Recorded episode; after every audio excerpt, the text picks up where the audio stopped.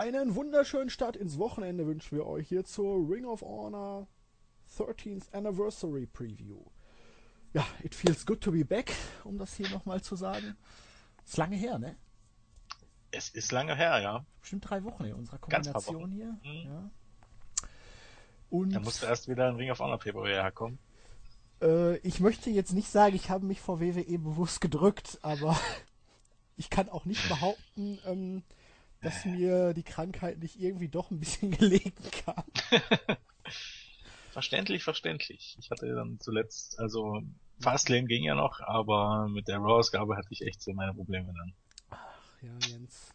Du hattest ja ein paar Wochen ausgesetzt und ich muss jetzt sagen, so, ich glaube drei Wochen war ich jetzt nicht mehr bei Raw dabei. Es hebt die Laune. es hebt die Laune. Ja, ich habe ich habe gehofft, die Auszeit führt am Ende ein bisschen dazu, dass man keine Ahnung, ein bisschen mit neuen Schwung reingeht, aber. Ähm, ich hatte irgendwie gehofft, jetzt spätestens nach Fastlane, Road to WrestleMania und es könnte mich doch noch irgendwie packen, aber nach Montag habe ich mir so gedacht, ähm, ja, ähm, Cena vs. Rusev ist ganz interessant, allerdings jetzt auch wieder der patriotische Scheiß und ja. der Rest, ähm, ja. ja. Da ist Ring of Honor im Moment doch irgendwie interessanter. Also, also echt jetzt, wenn ich mir die WrestleMania-Karte angucke, ich meine, es gibt Matches, die mich ja irgendwie so ein bisschen interessieren. Also äh, ich freue mich auf das erste Match von Sting. Äh, Bray Wyatt gegen Undertaker. Ich meine, wenn man den Undertaker jetzt komplett rauslässt, ist es natürlich ne, auch so eine Sache. Ich schätze mal, man Aber, wird irgendwie so Backstage-Promos wie Bray Wyatt sie zeigt, dann auch mit dem Taker irgendwie bringen, ne, wo man ihn nicht erkennen kann oder so. Aber Mal. Aber wenn ich jetzt an denke, eben Danny Bryan und Dean Ambrose im IC-Title-Match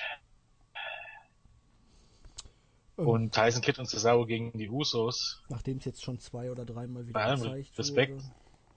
Ja, das lässt mich jetzt nicht vor Aufregung schlaflose Nächte bekommen. Da freue ich mich tatsächlich jetzt im Moment, äh, sind ja noch ein paar Wochen bis WrestleMania, aber wesentlich mehr auf die noch einer Show, weil auch wenn jetzt nicht das ganz große Dream, naja, okay, ein, ein Dream Match ist ein bisschen mit dabei, aber wenn jetzt nicht so, ähm, nicht so die ganz großen Dream Matches dabei sind, zumindest die ganzen neuen Matches, dann hat man doch alles in allem richtig, richtig, richtig super Card auf die Beine gestellt. Und man muss sagen, wenn man jetzt mal so zwei, drei Matches rausnimmt, hat man auch in den TV-Shows bei den wichtigen Matches einen wirklich guten Aufbau hingelegt. Mhm. Irgendwie schon, ja. Vor allen Dingen jetzt, wenn wir das auf das Titel-Match zu sprechen kommen, was finde ich das Highlight der Show ist, so vom Aufbau her auch. Selbst der Main Event hat man noch gut ja. aufgebaut. Bei Red Dragon gegen die Bucks brauchst du nicht mehr viel Aufbau. Whitmer gegen Strong dauert jetzt schon Monate an. Und irgendwie finde ich selbst ODB ziemlich cool zu sehen wieder. Bin mal gespannt, was Maria im Ring noch so drauf hat. Also, ja. aber gehen wir durch, ne? Von unten nach oben, ja. oder? Genau. Ähm, unten steht bei mir Singles Match Matt Seidel gegen Cedric Alexander. Ja, Matt Seidel zuletzt im Tag Team mit ACH und auch im TV-Teilrennen gegen Jay Lethal ist da gescheitert. Und Cedric Alexander hat nach der Fehde gegen Roderick Strong jedes Match mit Belang verloren. ähm, ja sollte eigentlich eine klare Sache für Matt Seidel sein. Ziemlich viel High Flying, schnell. Ich könnte mir hier sogar gut vorstellen, dass es der Opener wird und man die Crowd hier richtig gut einheizt. So ein typischer Ring of Honor ja. Opener. Ähm, das oder das Freeway Take Team Match, bin ich mir nicht sicher, aber irgendwie sowas wird die Show eröffnen. Ähm, ich bin mir nicht, noch nicht mal sicher, dass, dass Seidel gewinnt, weil ähm, ich meine, wenn, wenn man es jetzt genau nimmt, steht Alexander also von, vom Standing her genau da, wo er vor einem Jahr auch stand. Obwohl man ja immer so ein bisschen den Eindruck hat, dass er einer der Aufsteiger ist, aber am Ende hat sich für ihn relativ wenig getan bei Ring of Honor, wenn man jetzt mal kann. Er ist eher noch weiter ist. runtergesackt, ne? Ja, er hatte zwischenzeitlich so seine Momente. Und auch der frühere Evan Bourne, wenn man sich so überlegt, ähm, also ich glaube, ihm haben die, die, die paar Jahre Auszeit bei WWE nicht gut getan weil er gehört zu den wenigen Leuten mit mit WWE-Erfahrung, die, die jetzt nicht so in ihren Auftritten als die ganz große Nummer präsentierten. Ich weiß auch, er verkauft sich auch, finde ich, nicht so wie die ganz große Nummer. Dieses Hashtag Reborn bringt's nicht. Ja. Die Frisur, ich weiß nicht. Nee. Ähm, und er kommt halt doch immer noch sehr stark wie bei WWE rüber, so als kleiner hyperaktiver Flummi, ne? Hm, so ein bisschen, ja. Also, Also bei ihm liegt irgendwie auch optisch ein bisschen gereift und bei ihm, pff, ich weiß nicht. Wobei es, ich finde, am Look alleine, also wenn man ihn jetzt auf Bildern sieht, so liegt's gar nicht. Aber live sieht, dann, dann mangelt es ihm dann doch ein bisschen so an der, an der wirklichen Star-Ausstrahlung, die man, Ja, die Charisma, man vielleicht haben Mike sollte, Work. ja. Und wenn Ja, ich Mike jetzt Work mal an seinen Stil von vor seiner WWE-Zeit zurückdenke, da war er ja nicht wirklich nur High Flyer, sondern schon feiner Techniker und konnte auch gegen gleich groß relativ starke Power-Aktionen durchbringen. Ja. Ähm, Er hat sich von dem WWE-Stil noch nicht so wirklich losgesagt in den Matches, die ich bisher gesehen habe. Das war immer noch sehr, sehr ja, stereotypisch, sehr gleichmäßig im Ablauf. Aber das sieht man auch zum Beispiel bei El Patron immer noch. Ich habe mir ja hier das Match gegen Strong angesehen, jetzt gegen ACH bei der letzten Weekly. Und Mhm. Äh, sein Moveset ist immer noch genau dasselbe wie zu WWE-Zeiten. Er variiert im Ablauf leicht. Ähm, er bringt ein bisschen mehr Emotion rein. Du siehst, er hat Spaß, aber der Umstieg ist wahrscheinlich gar nicht so einfach, wie wir uns das vielleicht vorstellen, wenn du jahrelang immer nur das Gleiche gemacht hast. Na, ich habe ja die Hoffnung, dass, ähm, dass die Leute dann auf der großen Bühne sich ein bisschen, bisschen mehr, mehr zeigen, weil ich meine, letztendlich sind diese Weekly Matches, wo du dann ja wahrscheinlich auch mehrere Auftritte an einem Abend hast, auch wenn nicht mehrere Matches, aber bei den Tapings mehrere Auftritte auf jeden Fall. Vielleicht neigst du dann auch dazu, das umzusetzen, was du bei WWE gelernt hast, äh, beim Weekly Match und das ist halt, äh, keine Ahnung, äh, dein, dein Standard durchzuziehen. Aber ich hoffe einfach, wenn das jetzt hier ein bisschen auf der größeren Bühne ist und er hoffentlich auch ein bisschen mehr Zeit bekommt, dass er da nochmal ein bisschen, bisschen was draufpackt. Ja, hoffe ich auch. Aber Darauf ich setze ich einfach mal mit. acht Minuten, weil ich gucke mir die Karte an, die ist eigentlich um ein Match, vielleicht sogar um zwei Matches zu voll. Aber Ja, zumindest wenn es wieder, es, es wird ja drauf hinauslaufen, es muss ja drei Stunden, Ja, es darf ja nicht länger gehen. Das, ja, aber gut. war ja mal ein Versuch, die Karte zu holen, aber Also dein Tipp? ähm, ach, schwierig. Aber es sind ja auch alles beides Babyfaces eigentlich, oder? Ja, das ist einfach nur Das ja Battle noch of schwierig. Respect. Ich sag jetzt einfach mal Cedric Alexander. Gut, dann sage ich Matt Seidel. Einfach weil ich den Glauben daran, dass Alexander mal ein wichtiges Match oder ein einigermaßen wichtiges Match gewinnt, verloren habe. Da muss irgendwas vorgefallen sein, oder? Oder man hat einfach für sich entschieden, er ist noch nicht so weit, ich weiß es nicht. Ja, ich meine, aber was heißt, es ist noch nicht so weit. Man, man muss es doch erstmal richtig. Ähm, keine Ahnung, vielleicht äh, hat das so einen indirekten Zusammenhang mit den Scherzen hier. Ja, ich weiß nicht mehr, wer es gem gemacht hat. Ich glaube, es war Adam Cole bei PWG, wo er da die Alexander-Promo gehalten hat. Hier, mein Match heute gegen ACH. Ach nee, es ist ja Cedric Alexander. Dass man sich bei Ring of Ja. Honor auch gedacht hat, die beiden sind zu ähnlich und dann pushen wir doch lieber ACH ein bisschen mehr. Ja, das könnte sein, ja. Also, ist ja so, kommen wir vielleicht später noch drauf, im, im Ring of Honor ist ja im Moment eh so ein bisschen eine seltsame Dynamik im Roster.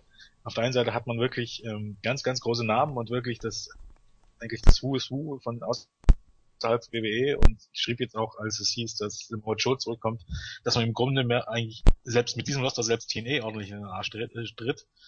Auf der anderen Seite, wenn, wenn du jetzt nur die, die äh, Regulars anguckst, dann, keine Ahnung, dann, dann sieht das schon wieder anders aus. Dann hast du halt doch sehr relativ eine breite Masse. Elgin ist ziemlich abgerutscht. Ähm, Jumper und Hansen ähm, nehme ich nicht als die ganz großen Stars wahr. Da hast du also auf gut Deutsch jetzt irgendwie Jay Briscoe und Adam Cole.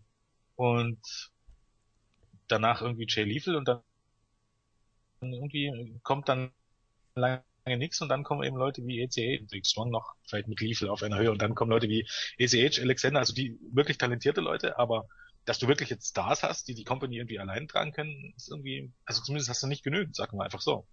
Äh, ein, das vor allen Dingen ein Briscoe und ein Adam Cole reichen da nicht zu. Ich sehe das als Problem, dass du wirklich halt nur die Leute stark pushst, die auch bei dir als exklusiv unter Vertrag stehen. Und Ja. klar, du lässt Leute wie Styles, El Patron wahrscheinlich jetzt hier, aber oder dann auch Joe wahrscheinlich nicht verlieren, aber dadurch, dass sie halt nur pro Auftritt bezahlt werden und unregelmäßig da sind, kannst du sie oder willst du sie auch nicht in irgendwelche großen Fäden involvieren. Und dementsprechend leidet dann das Produkt auch ein bisschen darunter, ne? Und ja, und es hat, ja genau, und du hast halt auch dann noch das Problem, dass du, was, was ja auch zweiseitig ist, ähm, du kannst halt, also ich meine, du, man kann sich ja nicht darüber beschweren, dass AJ Styles nicht gepusht wird. Auf der anderen Seite kannst du ihn auch nicht dazu nutzen, um andere Leute overzubringen. Also wenn jetzt wirklich beim letzten Pay-Per-View, beim Final Battle, wenn es so gelaufen wäre, wie es geplant war, oder war das Final Battle? Ja klar, dass Adam Cole sich den Titel holt und dann hier gegen AJ Styles verteidigt, was eigentlich der Plan war, ähm, das hätte ja schon nicht funktioniert, weil AJ Styles jetzt wieder IWGP Champion ist. Ja. Und ich bin mir relativ sicher, AJ Styles hat dann gesagt, nö. Oder New Japan hat gesagt, nö. Und ja, das ist halt so ein bisschen, New Japan als Fest. Das ist das Problem, dass du halt auch die Stars, genau. Aber wir schweifen schon wieder. Ja, aber ich fände es zum Beispiel, aber da kommen wir, können wir später noch drüber sprechen. Ähm, Moose mit Veda Scott und Stokely Hathaway. Wo ist eigentlich Adi Evans geblieben? Ähm, Gute Frage. Gegen ja, ähm, Sasquatch, Mark Briscoe. ja. Ich glaube, ich weiß nicht, war es Brian Alvarez oder Winnie, der gesagt hat, der sieht von Woche zu Woche mehr aus wie Bigfoot, also der Sasquatch und nicht der MMA-Fighter. Ja. Ja, wirklich, die Haare, die werden immer Oder der Monster Truck. Ja. er wird immer uriger, wirklich wie der Waldmensch von Sandy Fork, Delaware. Aber das dürfte eine klare Sache sein, hier ein bisschen Redneck Kung Fu, bisschen gute Laune, Spear und Ende, oder? Vermutlich, ja. Ich habe ja jetzt auch irgendwo gelesen, dass die, diese Moose-Rufe äh, größtenteils eingespielt sind. Ha. ah, Ha. Dachte ich mir dann auch so. Weil irgendwie hatte einer bei dem Taping-Bericht geschrieben, dass dass äh, Moose tierisch over ist und ähm, viele Moose-Chants und hat einer drunter geschrieben, ach, endlich ist mal jemand auf die eingespielten Moose, Moose-Rufer reingefallen. Ha. Ja, aber ich habe mich auch e? tatsächlich... Wie bitte? Sind ja, kann, aber ich denke? Möglicherweise, ich denke aber bloß beim Entrance, weil ansonsten macht sich das ja wahrscheinlich aber ich habe mich auch immer gewundert, warum Moose auf einmal jetzt so over ist. Ich hatte jetzt die Weekly gesehen, als hier das Bullet Club gegen Gott, Bullet Club gegen ACH und Alexander und äh, ah auf jeden Fall vor zwei Wochen war das. Da war ja auch Moose gegen gegen irgendjemanden. Gegen Michael Elgin. No Contest. Ja, richtig. No Contest, genau. Und da war ja Moose auch relativ over und ich dachte mir dann auch, warum? Zumal er eben. Weil die Leute Michael Elgin nicht mehr mögen. Das, das könnte sein, aber man hat Moose auch angesehen, dass, dass einige Spots saßen irgendwie so gar nicht und man sieht ihm den immer tatsächlich dran, dass er noch unglaublich grün ist, also. Aber, ja okay, ich meine, wenn er wirklich so ober wäre, dann hat man da was Gutes am Laufen, weil er kann eigentlich im Grunde nur besser werden. Ja, ist halt die Frage, ne? Ich glaube auch nicht, dass er fest unter Vertrag steht und weil er ja auch immer noch bei Evolve angetreten ist. Ähm ja, aber jetzt nicht mehr. Mhm. Ähm, bei den letzten Shows hieß es dann, dass es das letzte, also da, da war, glaub, äh, Moose und die Bravados gegen irgendjemanden und da war die Stipulation, ja, die Bravados dass die nicht mehr zusammen antreten. Ja, aber Moose weg. wurde damit auch rausgeschrieben. Ach so, okay. Moose äh, tritt nicht mehr an und da stand, weil er jetzt exklusiv für Ringe Ach so, okay, ja, gut. Ja, Bravados, ähm, ich habe irgendwie so das Gefühl, ne, aber da können wir beim Tag Team Teil Match noch drüber sprechen, da sind ja so zwei maskierte Typen, die da neuerdings auftauchen immer. Ah, das wäre auch gruselig irgendwie. Ja. Aber okay, ja. ja das ist bestimmt nicht Outlaw Inc. Was ich aber sehr befürworten würde, weil ich fand, ich fand die trotzdem gut. Ja. Ähm, wir gehen aber beide mit Moose hier, oder? Ja, auf jeden Fall. Gut. Ähm, ODB mit Mark Briscoe versus Maria Canellis mit Mike Bennett. Michael Bennett. Ähm, ja, einfache Gesch äh, Geschichte. Ähm, die Briscoes hatten die Fehde mit dem Kingdom und Maria ist da immer wieder für The Kingdom eingegriffen und irgendwann kam dann auf einmal die Old Dirty Bitch und hat Maria attackiert und die, sich den Briscoes angeschlossen. Dann hatten die ein Six-Person Tag Team Match und ja, für den Pay-Per-View wurde jetzt das Singles-Match zwischen ODB und Maria angesetzt und in den letzten Wochen durften wir dann sowohl in der Weekly als auch auf der Homepage bestaunen, wie ODB von den Briscoes fit gepimpt wurde, ne? Ja, auf ihre ganz eigene Art und Weise. Silo Climbing. auf eine Baggerschaufel äh, als Stepper äh, stehen, äh, draufspringen und also ein Jede Kram, Movie. ne? Ja. Ne, die passen schon irgendwie zusammen. Ähm, ich meine, ich, ich hätte mir jetzt kein Bein ausgerissen, wenn ich ODB nie mehr hätte im Ring sehen müssen. Aber ich meine, kannst du schon mal so bringen, ist halt das Ding, du hast ja wenig Zeit auf der Karte. Deshalb, äh, immer ein bisschen geteilt, aber alleine Maria zu sehen, ist schön, auch wenn sie auf dem Preview-Foto irgendwie seltsam aussieht. Sie sieht, sah auch schon auf den Hochzeitsfotos seltsam aus, ne? Was hat sie gemacht? Ich weiß nicht. Ich hoffe einfach mal, dass sie dann. Hat ihr die Heirat nicht gut getan? Möglich, vielleicht lässt sie sich jetzt gehen. Nein, vorher. das soll man nicht sagen. Ähm, ich hoffe einfach mal, dass sie dann am Sonntag wieder in vollem Glanz strahlt. Ansonsten muss man, glaube ich, doch Scarlett Bordeaux zurückholen. Obwohl die jetzt irgendwann mal die bei so einem Live-Event äh, wieder als Ringsprecherin war. Jetzt hier bei der aktuellen Weekly war ja eine Road Rage Ausgabe von irgendeiner ja. von irgendeinem Live-Event. Da saß sie wieder neben Bobby Cruz. Einfach ja, so. Stimmt. Sah schön ja. aus. Ja, kann man die nicht irgendjemand an die Seite stellen? Ich weiß auch nicht. Zum Beispiel Evan Bourne oder so, ist doch oh, vollkommen nein, egal. Aber, ähm, ja, gib ihm ein bisschen Glanz. Hansen wäre Sie cool. soll dann nur am Alter, das war Paarung. Bist du drauf? das würde auffallen. Ja, irgendjemand, der lange Matches hatte, wo man sie auch ab und zu mal äh, am Ringrand bestaunen kann. Ja. Wer ist mir eigentlich wurscht? ich ehrlich bin. Ach, gut. Die Prise Sexismus hat man auch hinter uns gebracht. Ja, ähm, ich gehe mal einfach davon aus, dass Maria gewinnen wird, oder? Ja, obwohl, das könnte jetzt auch wieder so dieser, dieser Feel-Good-Moment sein, dass du sagst, ja, okay, Mark Briscoe verliert schon, dann lässt er hier ODB irgendwie gewinnen, um die Heels ähm, in die Schranken zu weisen und eben auch die Kingdom nicht wirklich zu schwächen. Aber ich glaube, äh, The Kingdom aber, wird ja das Three-Way Tag Team Match nicht gewinnen. Ist meine Vermutung. Nee, ich tippe auf den Bullet Club. Aber man kann doch einfach nicht, also. Ja, ich, ich wär, auf jeden Fall werden sie Addiction den Pin kassieren. Da bin ich mir auch relativ sicher. Oder? Aber. Ah, das ist natürlich jetzt auch wieder so eine Sache, ne? also Bullet Club sind ja auch nicht mehr. Voraus. Kingdom ist ja, soll ja gepusht werden bei New Japan und wenn sie hier den Bullet Club pinnen, dann könnten sie sich, ja. glaube ich, ja ein Tag Team Title Match bei New Japan verdienen. Aber lass mich lügen. Ach doch, Bullet Club sind wieder Tag Team Ja, yeah, die haben sich den Titel zurückgeholt. Ja, es ist halt auch so ein bisschen ein Problem, wenn du die Leute bookst und am Ende dürfen die alle nicht verlieren. Das bringt dich halt auch ein Stück weiter. Ja, oder, oder es ist abgesprochen, dass der Bullet Club hier verliert, um ein Titelmatch bei New Japan wäre, aufzubauen. Wäre gut möglich, ja. Na gut, ich sag trotzdem Maria. Einfach weil Maria dauerhaft bei Ring of Honor ist, ODB wahrscheinlich jetzt nur eine kurzzeitige Geschichte ist. Ist aber wirklich jetzt äh, rein aus dem Bauch raus. Das sage ich einfach mal ODB. Gut, um Abwechslung eins. Wahrscheinlich wird es ODB werden, weil bei den Tippspielen dieses Jahr greife ich regelmäßig bei jedem kritischen Tipp daneben. ist nicht mein Jahr. Ah, und jetzt habe ich sogar bei der Konkurrenz ein Tippspiel verpasst und muss damit meine Hoffnung auf den Gesamtsieg erneut aufgeben. Ich habe schon ein paar Tippspiele verpasst dieses Jahr. Ähm, gut. Grudge Match. Roderick Strong gegen BJ Whitmer. Vor Final Battle hatten wir noch gesagt, eigentlich ist ja das die Fehde, um die aufgebaut wird. Nicht unbedingt Strong gegen Adam Page. Wo ist eigentlich Adam Page abgeblieben? Hm. Äh, der ist ja, völlig untergegangen, ne? Ja, der kam, ne, die hatten den Take Team Match jetzt, glaube irgendwann mal und der kommt immer noch, also Decade gibt's noch.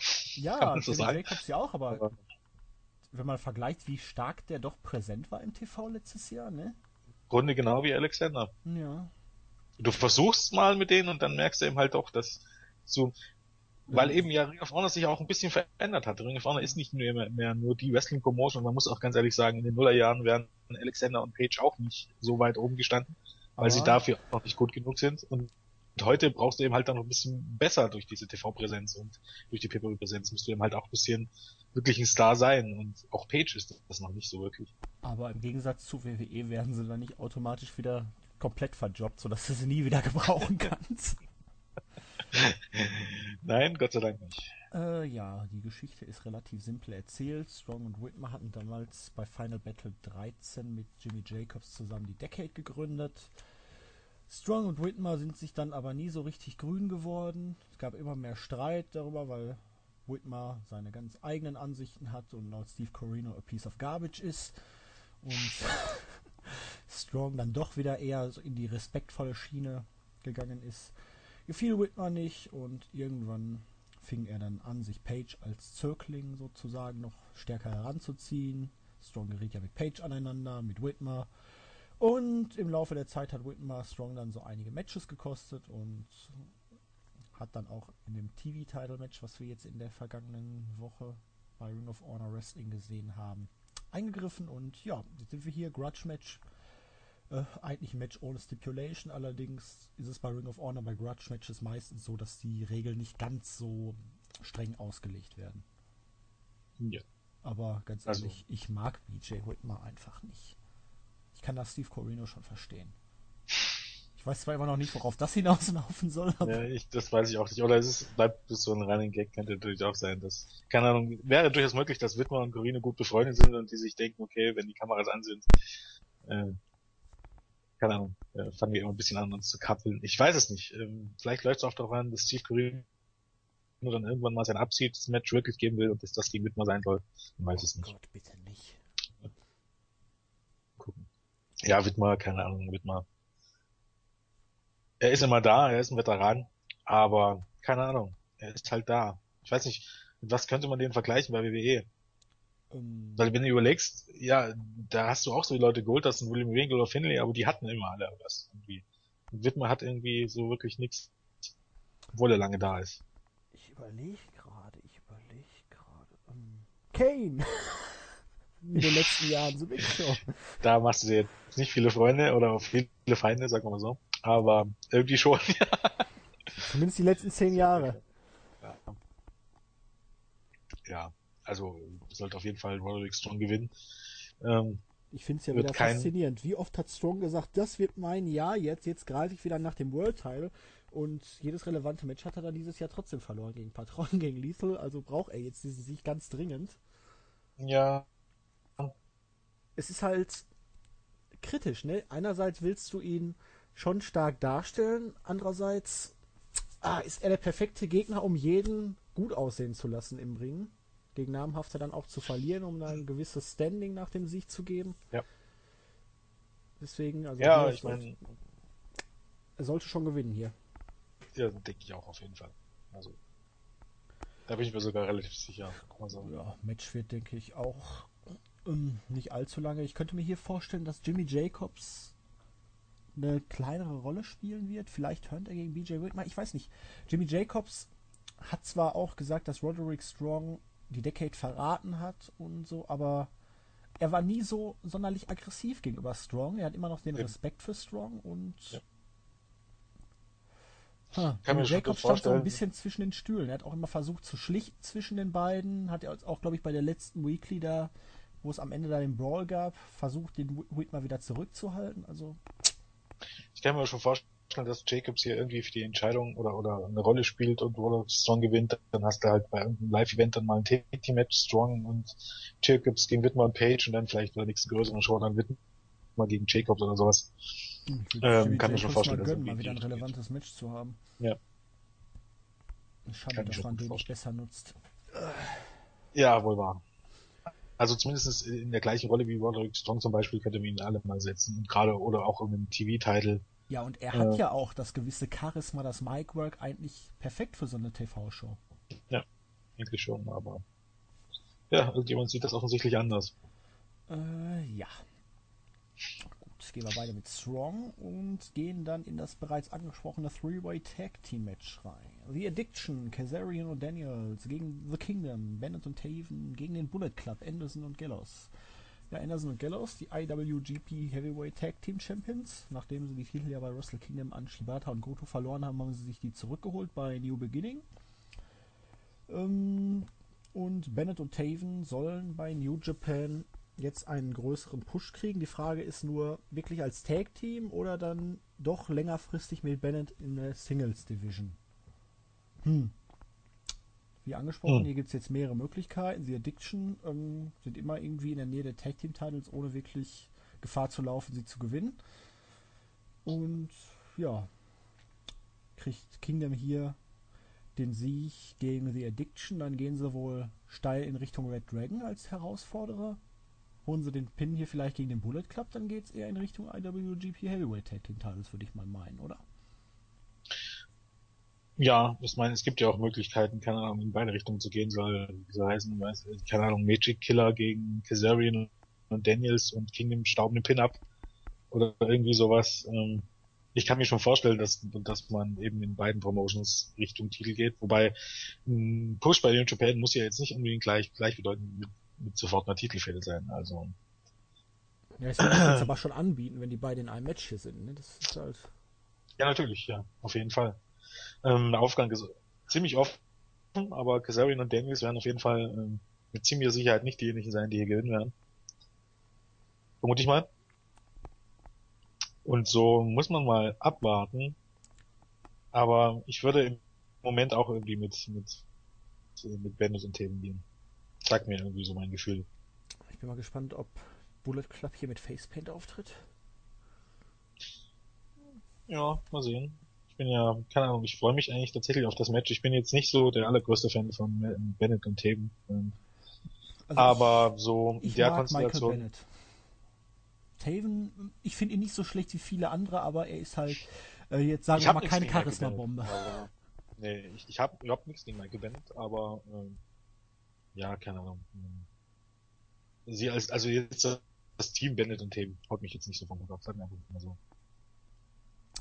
Aber ja, bei New Japan ist ja nicht, nicht zuletzt der Push auf Grund Maria, sollte man vielleicht dazu sagen. Ja weil die ziemlich steil da drauf gehen und das war wohl auch ein großes Thema, als sie bei der World Take Tour war das laut, ne? Ja. Mit da waren, da war Maria wohl. Die armen äh, Kameramänner, die kommen ja gar nicht mehr von ihrem Hintern weg. Genau, die brauchen irgendwie so eine Ace-Cam oder sowas. und ja, ich denke, das wird ein typisches irgendwie Multi-Take-Team äh, Ring of Honor Match, soll heißen viel Aktion, viel Action. Und dann am Ende Chaos und irgendwie, genau. Vielleicht sollten sie mal WWE hat ja jetzt auf den Ringpfosten diese neuen Eckkameras. Vielleicht sollten sie die mal in Hinternhöhe in die Ringpfosten einbauen. Ja, genau. Das hätte doch was. Ähm, ja, ich tippe auch auf The Kingdom einfach mal jetzt aus dem Bauch heraus. Gut. Apropos Bullet Club. Die sind ja nicht nur mit Anderson und Gallows vertreten, sondern auch mit ihrem IWGP Heavyweight Champion AJ Styles. Meine Güte, haben wir viele IWGP Champions hier heute. Ähm, ja. ja, AJ Styles weiterhin. Nee, einmal hat er gegen Elgin verloren damals? Äh, ja, er hat einmal, einmal verloren, einmal Draw ja. und einmal gewonnen, ne? Genau. Genau. Äh, ansonsten noch ungeschlagen. Äh, hier gegen ACH. Ja, einfache Sache. Styles gewinnt das Ding. Allerdings bin ich sehr gespannt, wie das Match letztendlich ablaufen wird. Beide sind ja schon im Rahmen eines Six-Man-Tag-Team-Matches vor einigen Wochen in der TV-Show aufeinander getroffen. Da gab es eine ziemlich gruselige Aktion außerhalb des Ringes, als, ich glaube, Hurricane Rana oder so nicht ganz geklappt ja, hat und beide ganz genau. das, ist, das ist nett ausgedrückt, nicht ganz geklappt hat. Das ist wirklich sehr, sehr nett ausgedrückt. Ähm, High Risk, ja, ja, aber keine Ahnung, ich, ich weiß nicht. Und es ist, es ist absolut erstaunlich, dass AJ Styles sind, ähm, und einige Dinge muss man auch irgendwie manchmal, oder ich, irgendwann muss man zwangsläufig ja auch an Styles festmachen. Und bei TNA hatte man nicht, okay, da kann auch vieles rausgeschnitten gewesen sein. Aber hatte man nicht den Eindruck, dass er so viele Fehler macht. Und bei New Japan auch nicht. Da hat man fast ein bisschen das Gefühl, als wenn er zu Ring of Honor kommt, dass er das alles ein bisschen lockerer sieht und, und nicht mit der ganz großen Spannung rein, äh, reingeht und oder auch im Mini-Bereich und dass dann irgendwie immer wieder solche Dinge passieren. Zugegebenermaßen wird es hier wohl aber auch nicht zuletzt ACH gewesen sein, ähm, aber ja, weil ACH ist mir letzter Zeit auch, der hat ja aufgefallen, der hat ja diesen kranken Dive, wo er praktisch Mittelseil aufs oberste Seil springt und dann diesen halben Cannonball oder was es auch immer ist, ja. nach außen, da diesen Air Jordan, den er zeigt. Da ist er jetzt auch schon das ein oder andere Mal ein bisschen abgerutscht und hat sich fast das Genick gebrochen. Also, ich weiß nicht, äh, sind die Seile bei Ring of Honor vielleicht nicht mehr so stark gespannt wie früher oder? Weil eigentlich, äh, gerade bei PWG ist mir sowas hier immer aufgefallen, dass die Seile da relativ locker sitzen. Und selbst ja. da hat er eigentlich diese Probleme nicht gehabt. Ich weiß es nicht. Also, komisch. Vielleicht einfach ja. Konzentrationsfehler. Ich ja, glaube ich auch, dass er und die bei Ring of Honor nicht den großen oder generell außerhalb von New Japan nicht den großen Druck verspürt und dass da ein bisschen die Konzentration, Konzentration drunter leidet. Ja, wahrscheinlich, weil es eh egal ist für ihn. Er gewinnt bei Ring of Honor jedes Match, allerdings eine relevante Rolle wird er dann trotzdem nicht einnehmen, weil er halt hauptsächlich bei New Japan antritt, ne? Ja, das ist halt so, auch so ein bisschen das Problem bei diesen großen Shows. Keine Ahnung, okay, du hattest äh, bei Extravaganza irgendwie gegen AJ Styles, aber ansonsten... Gegen Cole, da hat er abgeliefert, aber... Äh, gegen, gegen Cole, genau. Aber ansonsten hast du eben halt so hier auch oft das gegen so so Leute aus der zweiten Reihe, weißt du, wo du mhm. sagst, okay, äh, mit die verlieren macht das nichts, aber ähm, das Problem ist... Du hast ja kaum noch Leute aus der ersten Reihe da wirklich, die du als ja, nehmen kannst. Ja, touché. Aber schon alleine zum Beispiel Kylo, ich, äh, Kylo, das Match Styles gegen Kylo Riley hattest du in irgendeiner Weekly oder so. Keine Ahnung. Ich hätte das lieber hier bei, ja okay, ich meine, Zeit, um hier so eine 30 Minuten Klassik hinzulegen, hast du hier auch nicht. Aber, ich bin gespannt auf das gegen Bobby Fish von der letzten Show da. Genau.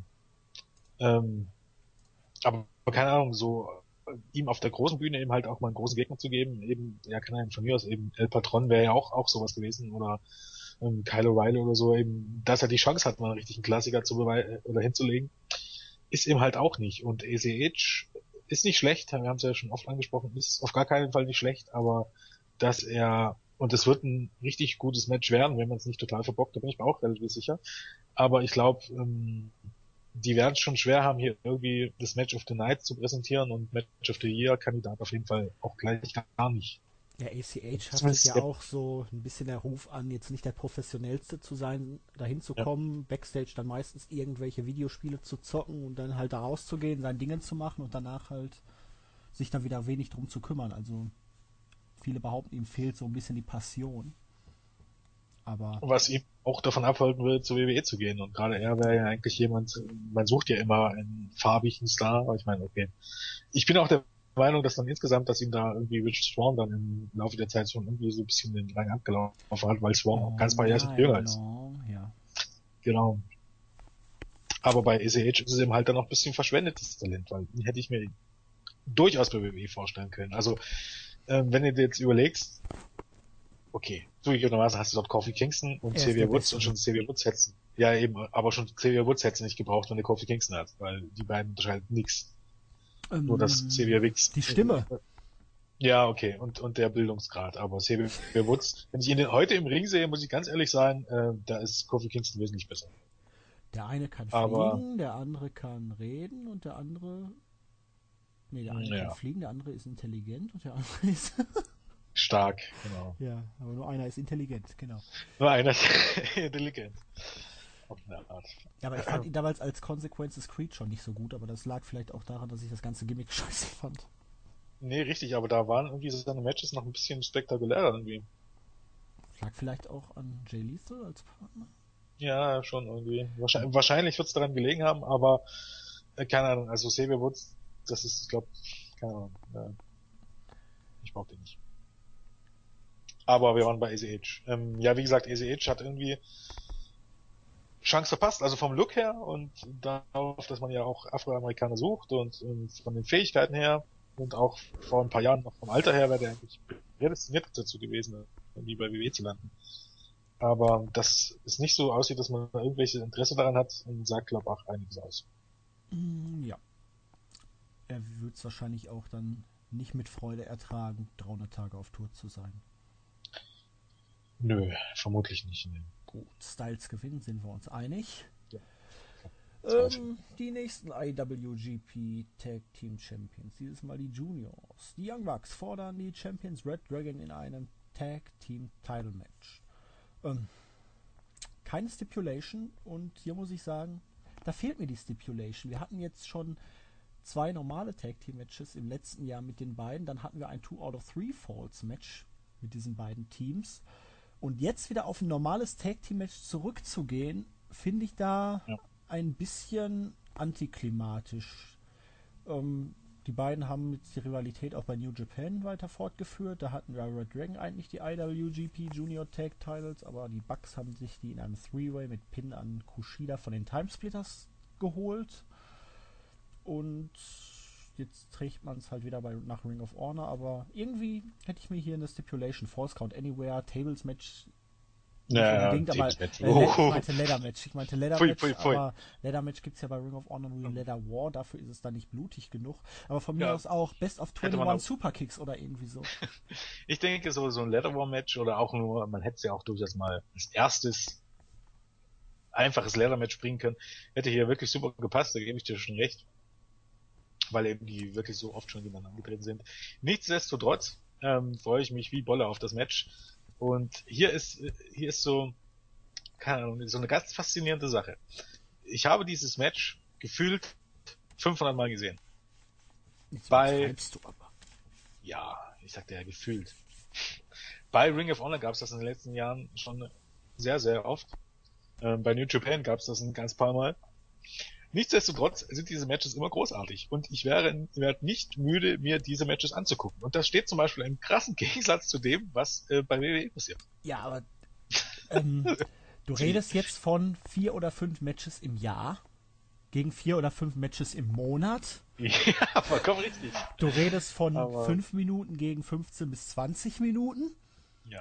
Und du redest von den Bucks und Red Dragon und was Und weiß von den ich. ROH Take Team Titeln und den IWG Take Team oder Junior Titles und jetzt, äh, was weiß ich hier, die äh, Primetime Player, also Los Matadores oder Schieß mich Ja. tot. Ähm, ja, faszinierend. Das liegt eben halt auch daran, dass die, ähm, dass wenn es dieses Match gibt, okay, bei New Japan sind es auch die Opening Matches, aber nichtsdestotrotz geht es um die Titel und die sind doch was wert. Aber bei Ring of Honor, wenn es dieses Match geht, ich glaube bei, was war es, Extravaganza, wo es der Main Event war? Was, Ähm. Extravaganza? Nee, doch, klar, da war es der Main Event.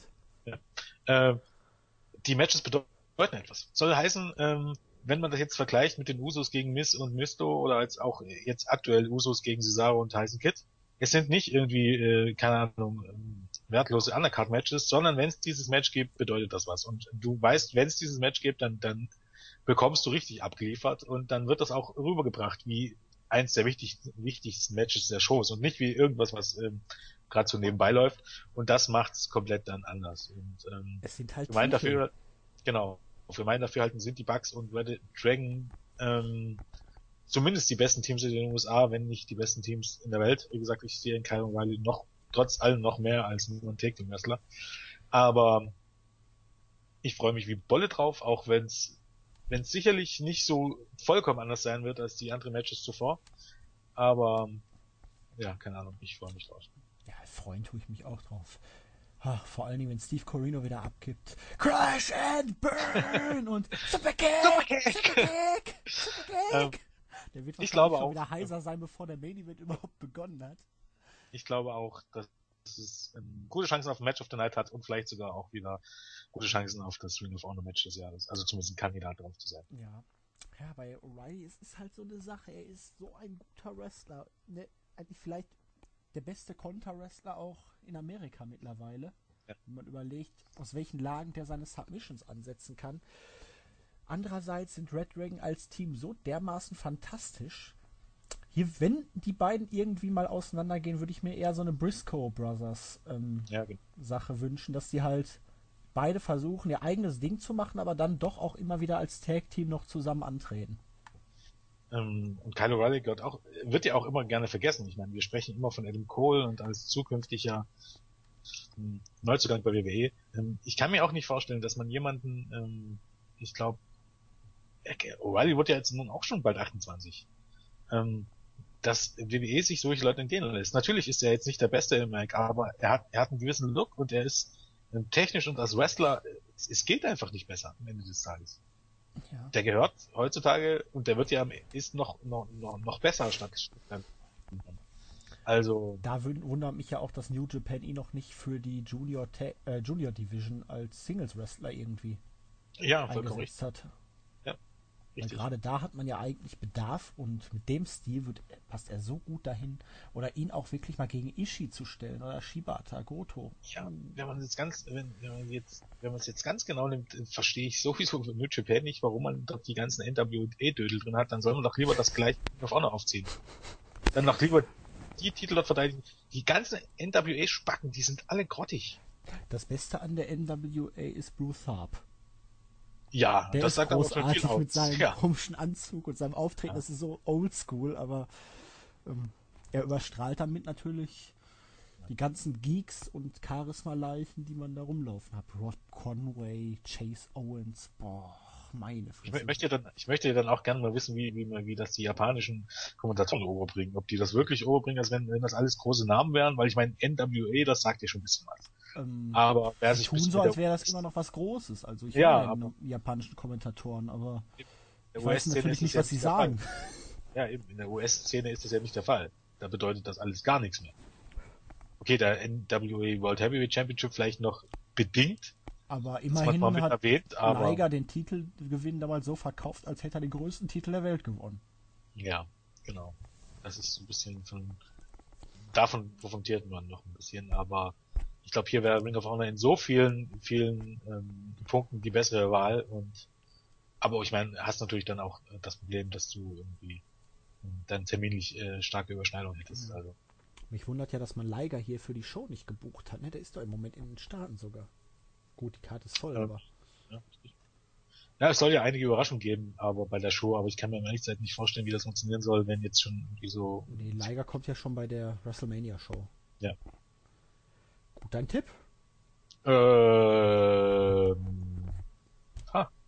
Wäre natürlich ein Ding, wenn jetzt irgendwie äh, die Young Bucks sich auch die, die Titel noch holen. Schon, aber, dann wäre es, glaube ich, das gleiche wie letztes Jahr. Da hatten es auch beide Titel gleichzeitig. Ja, ja, genau. Und im Grunde hätte man dann innerhalb von ein paar Wochen äh, wenn man so möchte, hätten sie die Titel gewechselt. Aber ich gehe mal mit Red Dragon einfach mal. Da bleibe ich auch dabei, weil ich denke mal, dass The Kingdom bald irgendwie gegen Red Dragon, um eine frische Paarung zu kreieren, gehen wird. ROH World Television Championship Singles Match. Alberto El Patron fordert Jay Lethal mit Truth Martini und wahrscheinlich auch dem anderen Dödel, Jay Diesel. Nein. Die Double J's. Ähm, starke, starker Aufbau. Patron kam bei den ersten Tapings, ich glaube, es war sogar direkt die erste oder zweite Show im neuen Jahr, und wollte eigentlich Jay Briscoe herausfordern. Er wollte den größten Mann im Roster haben und das ist ja eigentlich der World Champion. Lethal kam raus und fühlte sich in seiner Ehre gekränkt. Er ist hier als Television Champion der wichtigste Mann im Television und er ist The Man und ja, Patron, Face wie er war. Ja, ich möchte dich nicht beleidigen, aber hier normalerweise der World Champion ist der Macker. Und na gut, dann lass uns es angehen. Und Lethal meinte aber nur zu meinen Bedingungen. Du hast ja hier noch nichts erreicht, du hast dir kein Titelmatch verdient. Und in der Folge konnte Patron dann Roderick Strong besiegen, er konnte ACH besiegen. Lethal hat jetzt gegen Strong verteidigt und Beide haben sich jetzt ein bisschen beleidigt, haben sich gegenseitig angegriffen und am morgigen Sonntag wird es dann zum Showdown kommen. Lethal gegen El Patron. Ja, Jens, ich bin heiß auf dieses Match. Ich hoffe, es kann die Erwartungen übertreffen oder ihn zumindest standhalten, weil ich mag Lethal als TV-Champion unglaublich gerne. Das ist, finde ich, der Bereich, wo er wirklich perfekt hingehört auch mit Martini als Manager. Wenn ich jetzt mal aber ein, zwei Matches außen vor lasse, dann hat er in den vergangenen Jahren keine wirklich überragenden Leistungen gezeigt in den Matches. Man hat immer gedacht, hier gegen Bennett, irgendwann muss doch da mal ein großer Klassiker rauskommen. Gegen Champa. Es war, ein paar, es war ein gutes Match damals gegen Richards noch dabei. Gegen Elgin ja, hat er, meine ich, genau. ein starkes gehabt. Ich glaube, das war vor dem Turnier um den, ne? glaube letztes ja. Jahr bei Supercard of Honor. Aber so die richtigen Showstealer, die hat Lethal seit seiner Rückkehr zu Ring of Honor noch nicht gezeigt. Und bei Patron bin ich zumindest noch etwas skeptisch. Also ob es jetzt irgendwie wirklich so ein absoluter Showstealer wird, bin ich mir nicht sicher. Ich bin mir relativ sicher, dass es ein gutes Match wird und liefert, liefert einfach eigentlich auch meistens gute Matches ab. Das Ding ist, du hast schon vollkommen recht damit, dass ähm, er so den großen Wurf nie gebracht hat. Aber ich muss auch mal behaupten, keine Ahnung, ähm, dass es auch seine Gegner nicht zuließen. Bei allem Respekt vor Tommaso Ciampo, den großen Wurf habe ich von ihm auch noch nicht gesehen.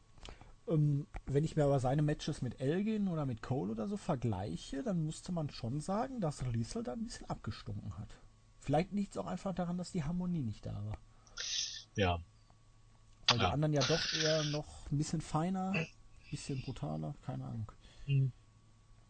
Ja, Alberto El Patron, wie gesagt, ist ein bisschen eine Wundertüte. Die, ähm, die Matches waren halt gegen Strong und ACH nicht schlecht. Aber ich weiß auch nicht, ob er jetzt so aus dem Stegreif dann wirklich ein 4 plus Sterne Match aus dem Hut zaubern kann. Ich glaube, das kommt halt auch auf die Umstände an, wie die beiden ähm, wie die beiden harmonieren, wie die Stimmung in der Halle ist, wie viel Zeit das bekommt, äh, wie motiviert äh, beide sind, muss man erstmal abwarten. Welche Rolle Martini und der andere Dödel Genau, ob man es ob man's dann irgendwie overbookt und, und äh, El Patron nicht clean verlieren will oder irgendwie das muss man wirklich tatsächlich erstmal abwarten. Da spielen einige Faktoren eine Rolle. Ich bin, wie gesagt, ähm, wie an anderer Stelle schon mal irgendwo erwähnt, ich glaube bei Lucha Underground, äh, extrem überrascht darüber, wie gut El Patron die äh, Rolle als Babyface spielt. Es steht im krassen Gegensatz, und das ist jetzt auch gar kein WWE-Gebäsche, sondern es ist für mich einfach, ich war bei WWE nie in sonderlicher Freund von Del Rio. Zumindest in den letzten zwei Jahren oder so, da war er, keine Ahnung, er war da, aber er war relativ blass. Er hatte einen guten Start und ist danach halt irgendwie genau. nicht ja, mehr ab weiter 2011 ging's, Ab 2011 ging's bergab. Ähm, kaum Entwicklung da. Sein Babyface Run nach diesem vollkommen verpatzten Turn war unter aller Sau. Also es war wirklich nicht, wo ich sagen könnte, dass und ich war auch der festen Überzeugung, dass er einfach kein gutes Babyface ist.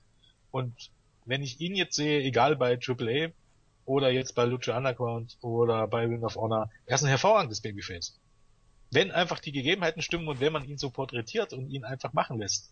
Und das ist so, keine Ahnung.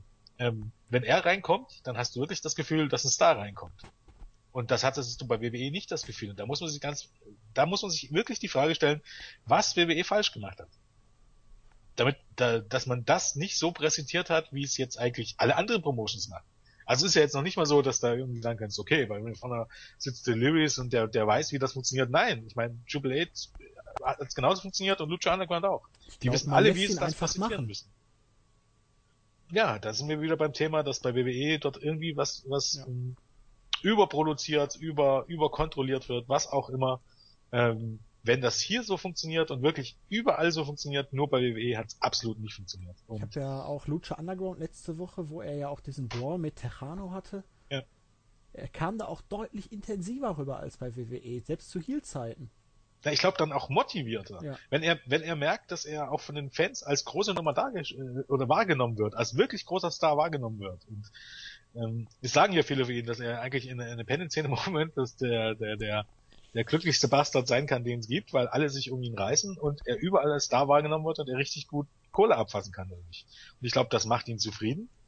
Ähm, überall ist er eine große Nummer, auch wenn er nun nicht überall den Titel gewinnt, aber überall wird er als Star behandelt und als was Besonderes behandelt und das motiviert ihn auch. Und ähm, bei WWE war das eben irgendwann nicht mehr der Fall.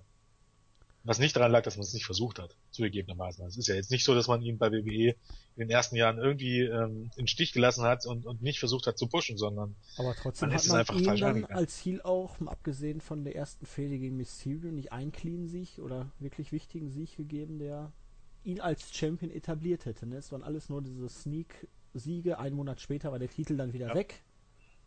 Ja, richtig. Also wirklich den Ball hast du also ihm glaub, zugespielt man, man, man hat es dann auch einfach verpasst, so den letzten Schritt zu tun. In den ersten Monaten, also eigentlich bis WrestleMania, hat Del Rio größtenteils alles clean gewonnen, hat einen Royal Rumble gewonnen und dann hat du bei WrestleMania diese Niederlage gegen Edge im Opener, nachdem er den größten äh, Rumble aller Zeiten gewonnen hat, ähm, verliert er im Opener gegen Edge, was ziemlich überraschend war. Dann verliert er gegen Christian.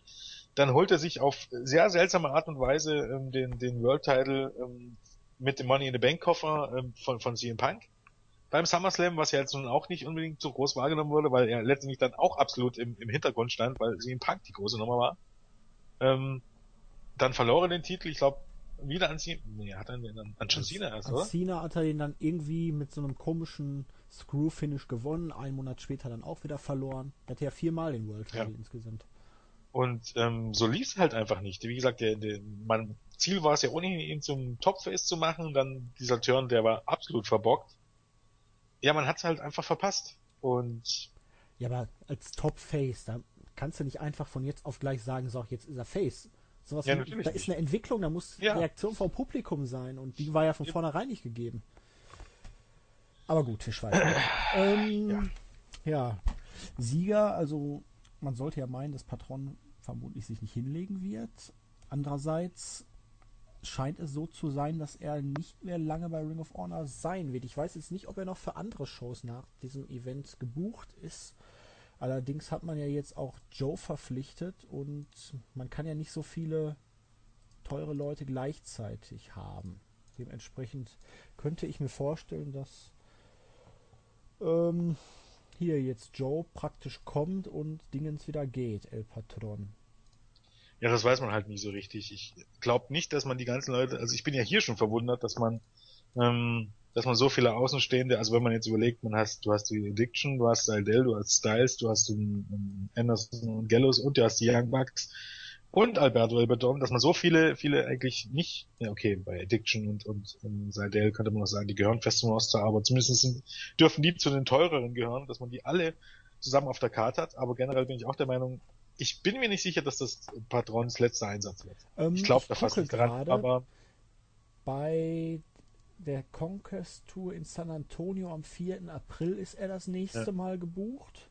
Und es sagt dir niemand was, dass, dass der jetzt zwei, drei Monate Pause macht und dann im Juni, ja. Juli, August wiederkommt. Bei WrestleMania-Wochenende ist er nicht dabei. Okay. Dafür ist da Joe schon auf dem Poster drauf. Das ging ganz fix. Okay. Also ich kann mir vorstellen, dass man so die großen Stars immer ein bisschen abwechselnd guckt. Dass du jetzt als nächstes Joe hast, dann hast du wieder mal Style, dann, dann vielleicht kommt dann Al Patron nochmal wieder, aber dass du die nicht alle für die gleichen Shows buchst. Oh Gott, also ich weiß nicht, Jens, aber irgendwas hat man mit Maria gemacht. Vielleicht hat man den Fotografen gewechselt. Guck dir das mal an, was ich dir da gerade schicke. Ich traue mich gar nicht. Hier, hier, sieht die fast ein bisschen aus wie ein Exotic Cobra Triple A. Sehr, sehr komisch, ne? Hat man den Fotografen gewechselt? Ich weiß es nicht. Ich weiß es nicht, auf jeden Fall. Auf dem Poster der Conquest Tour sieht sie ein bisschen aus wie eine Hexe. Mhm. Was hat man mit ihr gemacht? Ich weiß es nicht. Das ist echt, das ist echt nicht vorteilhaft, muss man ganz klar sagen. Und seit wann hat Joe wieder so lange Haare und ist so schlank? Das ist ein altes Bild. Ach so. Das ist garantiert von 2008 oder so. ähm, gut. Dein Tipp? Ja, ich glaube, wie gesagt, ich kann mir nicht vorstellen, dass, dass er jetzt den Titel gewinnt, obwohl sowas eigentlich auch mal ganz nett wäre, dass Alberto El Patron den Titel gewinnt und bei der nächsten Show gibt er ihn wieder ab, aber ich glaube einfach nicht dran. Ich glaube, dass Liesel gewinnt irgendwie. Oder zumindest verteidigt. Ich glaube ja irgendwie, dass Lethal bald Herausforderer von Jay Briscoe wird und dementsprechend hier verteidigt. Vielleicht Best in the World, allerdings mit Joe kann sich natürlich jetzt auch wieder alles geändert haben. Vielleicht muss man da mal wirklich abwarten. Aber diese Promos von wegen, ich bin der größte Champion hier, ich bin der Mann in der Company. Also eigentlich bieten die doch die perfekte Grundlage für so eine Champion, ja, Champion-Fehde. Ja. ja. Andererseits, ähm, ähm, wenn er den Titel noch hat, ist das natürlich auch nicht so optimal, ne, weil. Ach, ja, optimal nicht, aber grundsätzlich ähm, kannst du das schon mal bringen. klar. Also ich bin ja sogar der Meinung, ich weiß, mir werden viele da nicht unbedingt zustimmen, dass es jetzt gar nicht so verkehrt wäre, irgendwann mal in diesem Jahr auch einen dieser, dieser, ähm, dieser großen Stars, die aber nur stellenweise gebucht werden, auch irgendwann mal den World Title zu geben. Ich weiß, das ist bei Ring of Honor untypisch oder so, aber ich glaube so ein AJ Styles oder ein El Patron oder ein, ähm, ja keine Ahnung, ein Samoa Joe würde dem Titel auch mal ähm, gar nicht so schlecht tun. Ja, bei Styles weil hast du das Problem, dass er ihn dann nicht mehr verlieren kann, weil er ja kein Match verlieren darf. ja, okay, also zumindest so lange wie er IWGP nee, aber um da ja. jetzt mal vorzugreifen, meine Theorie, nachdem ich das mit Joe gelesen habe, war ja, der taucht jetzt, auch wenn er nicht bestätigt wurde, nach dem Main Event auf, fordert Jay Briscoe raus und wir haben den Main Event für Best in the World, für den Pay-Per-View im ja. Juni. Wäre naheliegend, ja. Hoffe ich zumindest so, weil ich denke, ähm, auch wenn man mit Alberto Albatron jetzt hier vieles richtig gemacht hat, aber es ist auf Dauer nicht gut, wenn man die Leute nur in der Midcard verstumpft, weil es sind große Namen und ich glaube auch im TV und generell können die dich weiterbringen und wenn du die als World Champion hast, ähm, ja keine Ahnung, die kannst du dann durchaus mal zu, ähm, zu Medienterminen schicken als dein Champion und ich glaube, das kann grundsätzlich nicht verkehrt sein. Aber und ich glaube gegen Briscoe wäre schon eigentlich ein cooler Main Event auch ja, für ein Pay-per-View. Auf jeden Fall. Gut, also wir glauben beide, dass Lethal irgendwie verteidigt. Ja, äh, ob, ich will dir noch nicht mal sagen, ich denke, er muss ja dann gewinnen. Die Q oder so würde ja keinen Sinn machen, dann müsste es ja ein Rückwärts bringen. Also auch er verteidigt und gewinnt auch irgendwie. Ja, kann ja auch sein, dass es dann irgendwie ein Griff an die Hose oder ja, irgendwie genau. sowas. Füße auf den Seilen oder irgendwie sowas. Der Klassiker war ja irgendwie nach einem Eingriff von Martini, äh, dass Rio davon abgelenkt wird oder so, aber. Vielleicht ist ja auch einfach nur Scarlett so anziehend, dass Alberto abgelenkt ist, man weiß es nicht. Dafür. Vielleicht wird er auch einfach von Martinis rotem Anzug geblendet. Ja, die Okay. Möglichkeiten sind groß. Auf jeden Fall. Main Event Time. ROH World Championship. Four Corner Survival Match. J.E. Briscoe verteidigt seinen Titel gegen Michael Elgin, Tommaso Ciampa und Hansen. Ja, ähm, Briscoe hat ja bei Final Battle gegen Adam Cole verteidigt. Hauptsächlich auch, weil Adam Cole ja seine Schulterverletzung hatte. Elgin hat dagegen Ciampa gewonnen mit einer leichten Kontroverse und Hansen hat auch gewonnen und hat sich dann halt mit Elgin angelegt, beziehungsweise Elgin sich mit Hansen. Elgin hatte sich auch mit Ciampa angelegt, ohne dass es einen Grund dafür gab. Der Grund war einfach nur, Elgin war jetzt ähm, angepisst auf Gott und die Welt, weil er den Titel an Briscoe verloren hat. Und irgendwie entwickelte sich dann eine Dreiecksgeschichte zwischen Hansen, Ciampa und Elgin und alle wollten den Titel haben. Und Jay Briscoe hat dann in bester Jay Briscoe Face Manier gesagt, ach, scheiß drauf, gibt's sie mir alle. Und ja, jetzt haben wir ein Four-Way-Match, Four Corner Survival. Äh, ist kein Elimination-Match bei Ring of Honor. Früher hatte man eigentlich bei Multiman-Matches immer Elimination-Regeln. Das hat man jetzt seitdem Ja. Sinclair der Geldgeber ist weggelassen, Weil keine Zeit. äh, vermutlich. Und ja, haushoher Favorit Jay Briscoe. Und Ja. Definitiv. es ist dennoch eine relativ interessante Konstellation. Wir hatten jetzt bei der Winter Warriors Tour in Atlanta ein Six-Way mit Hansen, Champa, Elgin, ich glaube Alexander, Lethal und noch einer waren dabei. Will Ferrara, es hieß erst Jimmy Jacobs, aber es war wohl Ferrara. Okay, ähm, wirklich die Graupe? Ja. Ähm, auf jeden Fall hat Hansen das Ding gewonnen. Es geht also gestärkt rein. Alle haben sich in den letzten Wochen im TV ein bisschen bekriegt, sich gegenseitig attackiert. Und dafür, dass es eigentlich für ein Pay-Per-View fast schon ein bisschen schwach ist, hat man es doch gut aufgebaut. Also für ein Pay-Per-View Main Event ist es mir eigentlich von der Konstellation her nicht ja, namhaft genug, aber Sehe ich ganz genauso. Ähm, ich bin kein großer Fan von diesen Multi-Man-Matches in einem Main Event. Ähm, hier wird es ein bisschen dadurch relativiert, dass eben, dass man versucht hat, eine Geschichte zu erzählen, die dieses Multi-Man-Match ähm, dann auch, ähm, ähm, ja, keine Ahnung, ähm, ähm, damit das Multi-Man-Match dann auch Sinn macht. Ähm, das ist der große Pluspunkt dabei. Aber ist, okay, die einzige Einzelpaarung, wenn ich mir das jetzt mal durchnehme, die Main Event würdig wäre, wäre irgendwie Briscoe gegen Elgin, wobei Elgin im letzten Jahr wirklich, ich, es ist, es ist eine fast, es ist eine, echt eine Faszination, wie eigentlich jemand, der, der als absoluter Hoffnungsträger galt, dann den Titel bekommen hat, sich innerhalb eines Jahres zu jemandem entwickelt hat, der, der, keine Ahnung, das ist, Das Faszinierende ist ja auch, dass er ja selber jetzt gesagt hat, dass er jetzt so wrestelt, wie er es möchte. Nicht mehr so äh, kraftbetont und nur das Powerhouse, wie ja, man über Ring of Honor haben will. Allerdings mir persönlich gefällt sein aktueller Stil nicht wirklich. Und wenn ihm Er das hat- immer von Ring of Honor so vorgegeben wurde, warum hat er dann bei jeder Company den gleichen Stil gewrestelt? Ja, ich glaube, das klingt auch ein bisschen, ich weiß nicht, äh, ähm, abgedroschen. klingt, also von, ja. so als Vorbehalt, ne, von wegen, die wollten das nicht so und jetzt mache ich Ja. das anders, weil ich bin jetzt Heal. Ähm, ich finde auch einfach, dass das, während er früher durch, durch, eben durch seinen alten Stil irgendwie doch rüberkam wie was Besonderes und wie eine große Nummer, wirkt er jetzt einfach nicht mehr so.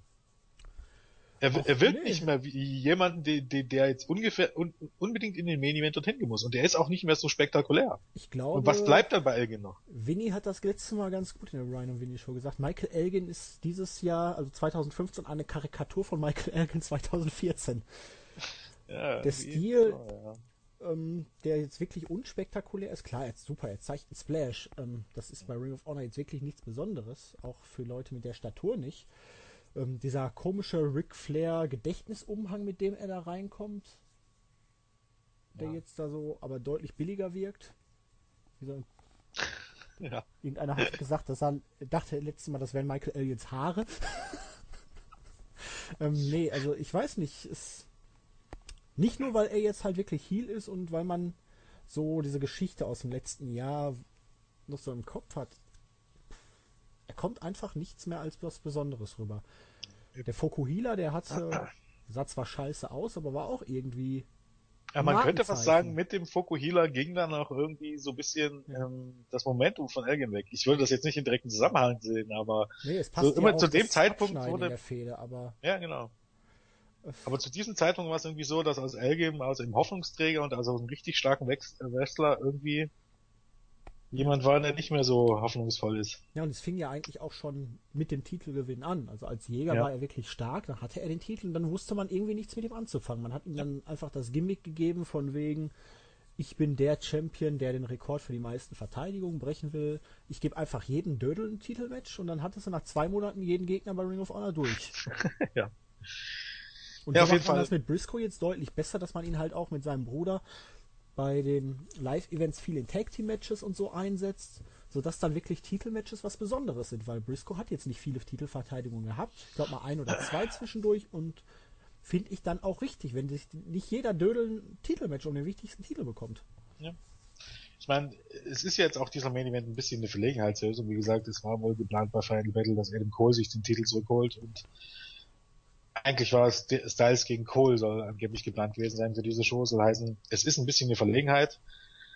Auf der anderen Seite ist wirklich nur Jay Briscoe gegen Michael Elgin klingt einigermaßen nach einem Pay-Per-View Main Event, äh, aber für Briscoe gegen Champa klingt nach einem Main Event für eine B-Show und Briscoe gegen Hansen klingt bestenfalls nach einem Main Event irgendwie für eine TV-Show im Moment. Jetzt als Four-Way-Match klingt das ein bisschen freundlicher, ähm, aber für eine der drei oder vier wichtigsten Shows ist es ein bisschen dünn, muss man schon ganz ehrlich sagen wird aber dann tatsächlich aufgefangen durch, durch die Rest der Card. Ähm, Wahrscheinlich hat man deswegen auch wirklich so viel in die Star Power investiert. Ja. Aber ja. Mal, mal gucken, was gespannt ist... auf das Match. Ja, genau.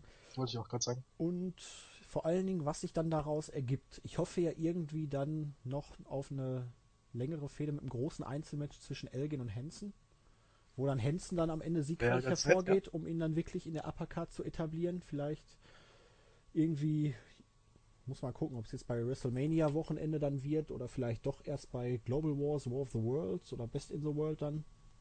Obwohl Hansen übrigens als Face im Moment richtig gut funktioniert, kann ich mir eben auch so als Monster Heel, der bei mir schon auch äh, ein echter Gewinn glaubt.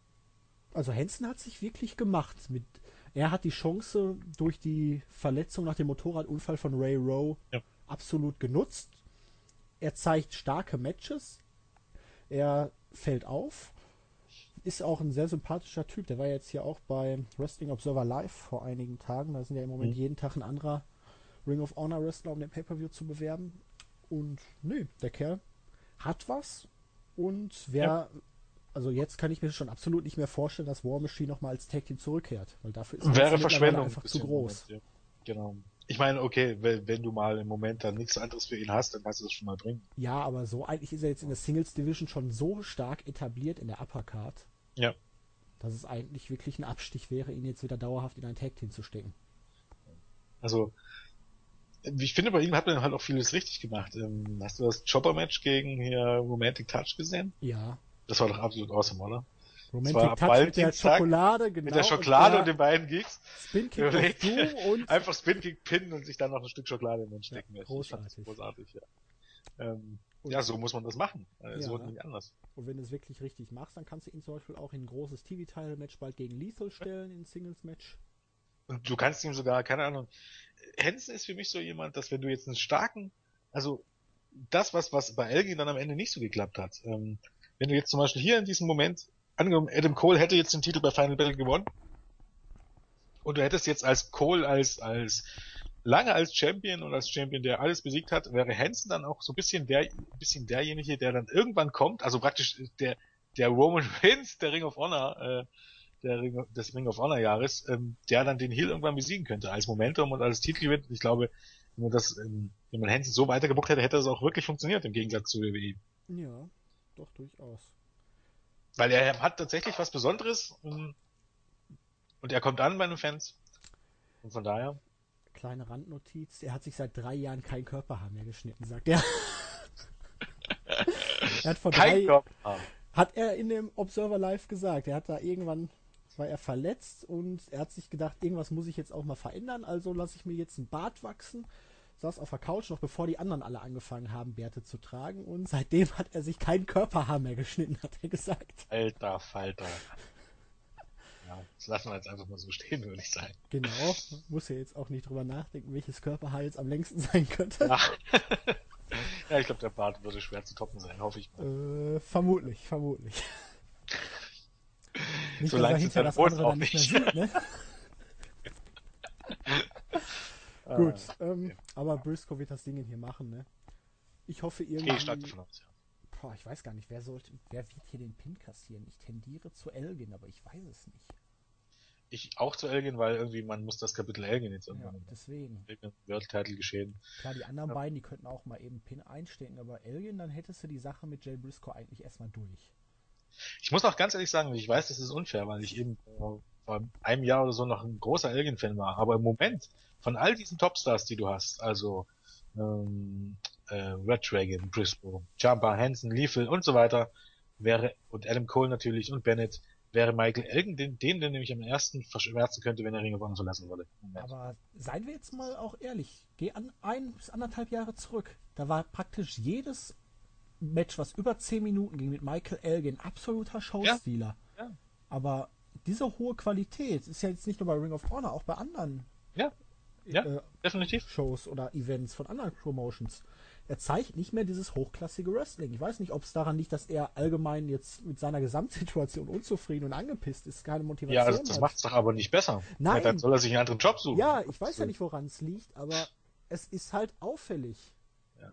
Denn ich glaube, wenn du in dem Alter in, im Wrestling kein, kein Ziel mehr hast und kein Dings mehr hast, dann wird es Zeit, dich irgendwie dir sich nach einer Alternative umzusehen. Und es fing ja eigentlich auch nicht erst mit dem Titelverlust an. Selbst das Match gegen Jay Briscoe war ja schon nicht mehr über, Ja, es ist schon seit, ja, schon seit, seit wann? Titelgewinn eigentlich. Ja. Das letzte große Michael Elgin Match war das gegen Adam Cole. Das war im Juni vergangenen Jahres. Ir irgendwie, er wirkte auch als Champion schon deplatziert. Irgendwie war dann absolut die Luft raus. Ja gegen Champa, das war enttäuschend, wenn du das mal mit den früheren Matches vergleichst, die die beiden hatten. Na, ich hoffe, er fängt sich noch irgendwie, ja. aber im Moment. Schade. Ihm hätte es wahrscheinlich wirklich nicht geschadet, auch ein halbes Jahr dann Pause bei Ring of Honor oder so zu machen und dann jetzt um den Zeitpunkt herum wieder zurückzukehren mit einem ja. großen Knall. Ja, weil eben auch, auch diese, die, diese Rückkehr dann mit, mit dieser eigentlich mit der identischen Storylines die schon Jumper am Laufen hatte, das wirkte auch einfach nicht. Ja, und dann auch die Sache immer, wenn du da wirklich die Information hast, er will eine Entschuldigung, eine öffentliche, die hat er nicht, dann kommt er trotzdem zurück und äh, naja. Gut, Jens, dein Fazit, was erwartest du von der Show? Äh, ich erwarte im Großen und Ganzen eine sehr, sehr gute Wrestling-Show, die hoffentlich an den richtigen Eckpunkten viel Zeit bekommen wird und damit meine ich im Grunde die ersten vier, fünf Matches. Ich hoffe einfach, dass man das Damen-Match und Moose gegen Mark Briscoe möglichst kurz hält. Und mit möglichst kurz meine ich am besten noch unter fünf Minuten, damit der Rest wirklich genug Zeit bekommt. Ähm, das wird schwer genug. Gut, ich sehe das ähnlich. Ich freue mich darauf. Ich bin ziemlich enttäuscht, dass es diese Show nicht als iPay-Per-View gibt. Das sagt. Dementsprechend das ist es und ich vermutlich nicht möglich, äh, das Ding in live zu sehen und ja, der On-Demand ja und der On-Demand-Preis, ja ich weiß ja auch gar nicht, ob es illegal verfügbar sein wird. Das wird wahrscheinlich ja. in der Nacht äh, darauf ankommen. Aber der On-Demand-Preis hinterher wird ja genauso hoch sein wie der Pay-per-View-Preis und das sind 35 Dollar, ne? Ich glaube, ich glaub, äh, oder 34,95 und das sind mittlerweile fast 30 Euro. Das ist ja, Hartstoff, muss man ganz ehrlich sein. Deutlich mehr als sonst. Sonst haben die 20, und, 15 bis 20 ja. gekostet. Und, und nicht live und nur als On-Demand, also online, finde ich das eigentlich schon fast ein bisschen dreist, wenn ich ehrlich bin. Live ist so eine, eine Sache. Das ist halt, das ist halt mit diesen One-Night-Onlys von TNA. Ne? Ja. Und aber, aber boah, nur online und für das Geld, das ist schon keine Verbesserung, muss ich ganz ehrlich sagen. Und ich, ich finde, ich will, ich will nicht das böse Wort Abzocke in den Mund nehmen, aber man weiß einfach, dass die Fans, die es äh, schauen wollen, die werden das Geld bezahlen. Und ja, die anderen sind eh egal. Ja. Aber ja, keine Ahnung. Ähm, man hofft auf die Pay-Per-View-Käufe und der Rest ist dann irrelevant. Ja, aber das Ding ist, ich kann mir doch, ich weiß nicht, war das, letzte, war das das letzte Mal so schlimm mit den iPay-Per-Views? Ich denke, man hat nur die Leute von, ähm, dort, wie hieß der Anbieter, der jetzt keine Pay-Per-Views mehr bringt? Ustream. Ustream, ähm, das lief doch einige eine Zeit lang ja. einigermaßen. Also, und es kann doch jetzt nicht so viel mehr Kosten sein, wenn du, wenn du das Ding dann eh on demand stellst, das live zu übertragen und, keine Ahnung, dir die, die 2000, 3000 iPay-Per-View-Buys weltweit noch mitzunehmen. Ähm, ja, ich kann es mir halt nur vorstellen, dass man nicht in der Lage ist, mehr als 1500 gleichzeitige Zugriffe oder so zu verwalten. Ich weiß es nicht. Ja, selbst dann würde ich doch noch, äh, noch sagen, irgendwie, die ersten 1500 IPVW-Käufer haben Glück. Ja. Selbst das wäre noch eine Option. Ja, weil ja die anderen wollen ja dann ihr Geld zurück und das war ja angeblich immer so viel, dass man dann immer rote Zahlen geschrieben hat. Aber von den letzten iPad-Reviews hat man ja gar nicht viele Sinn, Probleme gehört. Ja, nee, zumindest nicht so viele. Huh. Ich verstehe nicht, wie gesagt, naja, klar. Naja. Drüber diskutieren bringt ja auch nichts. Das ist genau. Wir machen damit jetzt Schluss im Ring of Honor Bereich. Hier wird gleich noch anschließend eine Preview für UFC 184 kommen. Und mit ähm, ein Zeichen für die Wrestling-Industrie. Ich nicht, ich gucke noch mal kurz nach, überbrück mal kurz zwei Minuten. Ja, und dann findet halt in der Nacht von Sonntag auf Montag um oh, jetzt lasst mich nicht lügen. Ich glaube 1.30 Uhr deutscher Zeit der Pay-Per-View statt, genau 1.30 Uhr mitteleuropäischer Zeit. Ähm, und ich gehe mal davon aus, mit der Review, es wird halt darauf ankommen, wann wir die Möglichkeit haben werden, die Show zu sehen. Ob wir dann schon am Montag eine Review machen oder vielleicht doch erst am Mittwoch. Da werden wir dann halt spontan schauen müssen. Also äh, UFC ähm, 184 wird eigentlich, ich glaube, der erste Pay-Per-View, der mit äh, von zwei äh, Frauenmatches äh, Fights geheadlined wird, und zwar Ronda Rousey gegen Kat Zingano und äh, Raquel, Raquel Pennington gegen Holly Holm. Raquel? Raquel, ja. Die Raquel, da muss ich mal an Alf die denken. Die Raquel. Genau. Ähm, ich glaube, das wäre auch so eine Sache, an der sich WWE mal ein Beispiel nehmen sollte. Also das ist tatsächlich, ich glaube, wann ist das? 28. Samstag. Ja. Also heute Abend. Genau, heute Abend. Lohnt sich vermutlich sogar reinzuschalten, weil ich glaube, die Fights mit Ronda Rousey waren meistens sehr kurz, aber die waren meistens etwas Besonderes auch von der Präsentation. Ja, und wer weiß, vielleicht sieht man ja auch bald Yoshiko bei UFC. das wäre das. Als Strafe einfach ein Fight gegen Ronda Rousey stellen. Naja, zuschlagen kann die Frau, oder? Ja, zuschlagen kann die Frau, ja. Nur die Frage, ob sie auch einstecken kann. Ich, ich wollte gerade sagen, ist halt auch das Problem, wenn du jemanden hast, der, ich glaube, die andere war ja mehr oder weniger eine Schauspielerin, also ich will jetzt nicht sagen Gelegenheitswrestlerin, aber eine Schauspielerin. Ein aufstrebender Star, Jens. Ja. Äh, waren vielleicht ein bisschen ungerechte Voraussetzungen. Na gut. Wir machen dann Schluss für heute. Viel Spaß ja. noch gleich bei der UFC Preview und bis die Tage. Tschüss. Tschüss Wochenende. Tschüss. 1,12,42. Ja, okay. Es waren viele Matches. Matches nee, ist okay. Ich glaube, wir sind aber auch gut durchgekommen so. Ja. Hatte ein ich auch. gutes Feeling. Ja, 4 vor 8 passt doch. Ja. Pünktlich Fußball geht doch eher erst halb los, oder? Ich glaube um 9 erst. Europa. 9? 5 nach 9. Ist das schon ein Rückspiel? Ja. Nee, oder? Ja, doch. Ach stimmt, die sind ja in der Runde Wolfsburg ne? Hinspiel gewonnen.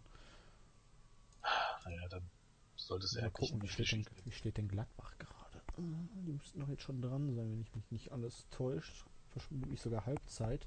2 zu 2, oh. Wie war das im Spiel? Sevilla hat 1-0 gewonnen. Oh. also müsste Gladbach jetzt 4-2 gewinnen. Ja. So Alleiner Glaube fehlt mir. Äh, ja. Und was haben wir sonst noch? Kiew 1-0 gegen Guingamp. Amsterdam 3-0 in Warschau. Villarreal, Salzburg 1-1 und der Rest 0-0. Da passiert ja gar nichts. Na gut, so. Ich glaube, ich brauche noch einen Kaffee. Ich bin seit 4 Uhr wach heute. Ähm. Scheiße aufs äh, Puro News Blog. Ich muss um 6 Uhr los. Ups. naja, dann würde ich mal sagen, schönen Abend machen. Ne? Ja, gleichfalls. Ne? Und bis die Tage, bis wir dann gucken, wann wir die Show gesehen haben. Ob wir dann Montag oder Mittwoch oder was Ring of Honor machen. Ne? Werde vermutlich auf jeden Fall nicht munter bleiben und einfach darauf spekulieren, dass das nur irgendwie First War oder so bringt. Das ist mir kein, ist mir die Zeit zu schade. Ich gucke dann einfach hm, mal sehen, ob ja. ich das schaffe bis Montagabend. Schauen wir dann einfach mal. Ne?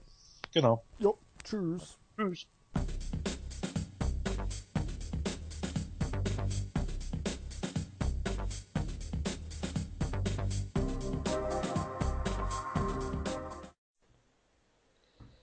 Hallo und herzlich willkommen, liebe User von Wrestling-Infos.de zu einem neuen MMA-Podcast. Mit dabei ist wie immer der Black Dragon, der Claudio. Moin, moin. Guten Tag.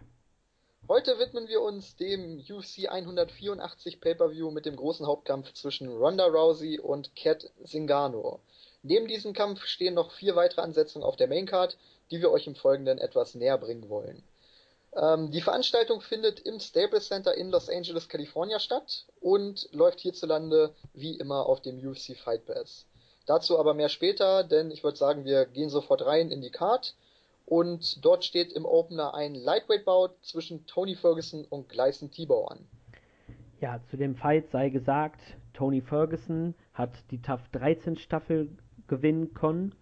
Ähm, er ist ebenfalls im Brazilian Jiu-Jitsu ein äh, braun, äh, hatte den braunen Gürtel.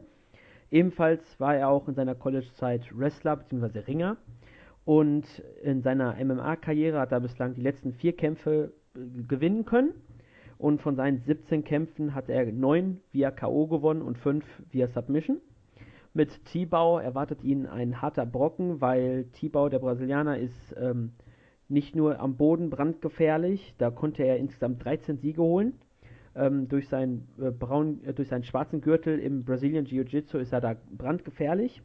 Ähm, ebenfalls äh, hat auch Tibau ein Fable, wenn man das so sagen äh, kann, äh, über die Distanz zu gehen. Dort hat er gleich äh, von 33 Siegen 16 Kämpfe über die ähm, Judges gewonnen. Ähm, ebenfalls konnte Tibau auch die letzten drei Sieg Fights gewinnen und das wird sein 25. Fight in der UFC sein. Nur Tito Ortiz mit 27 Kämpfen hat mehr Fights in der UFC gehabt als Tibau.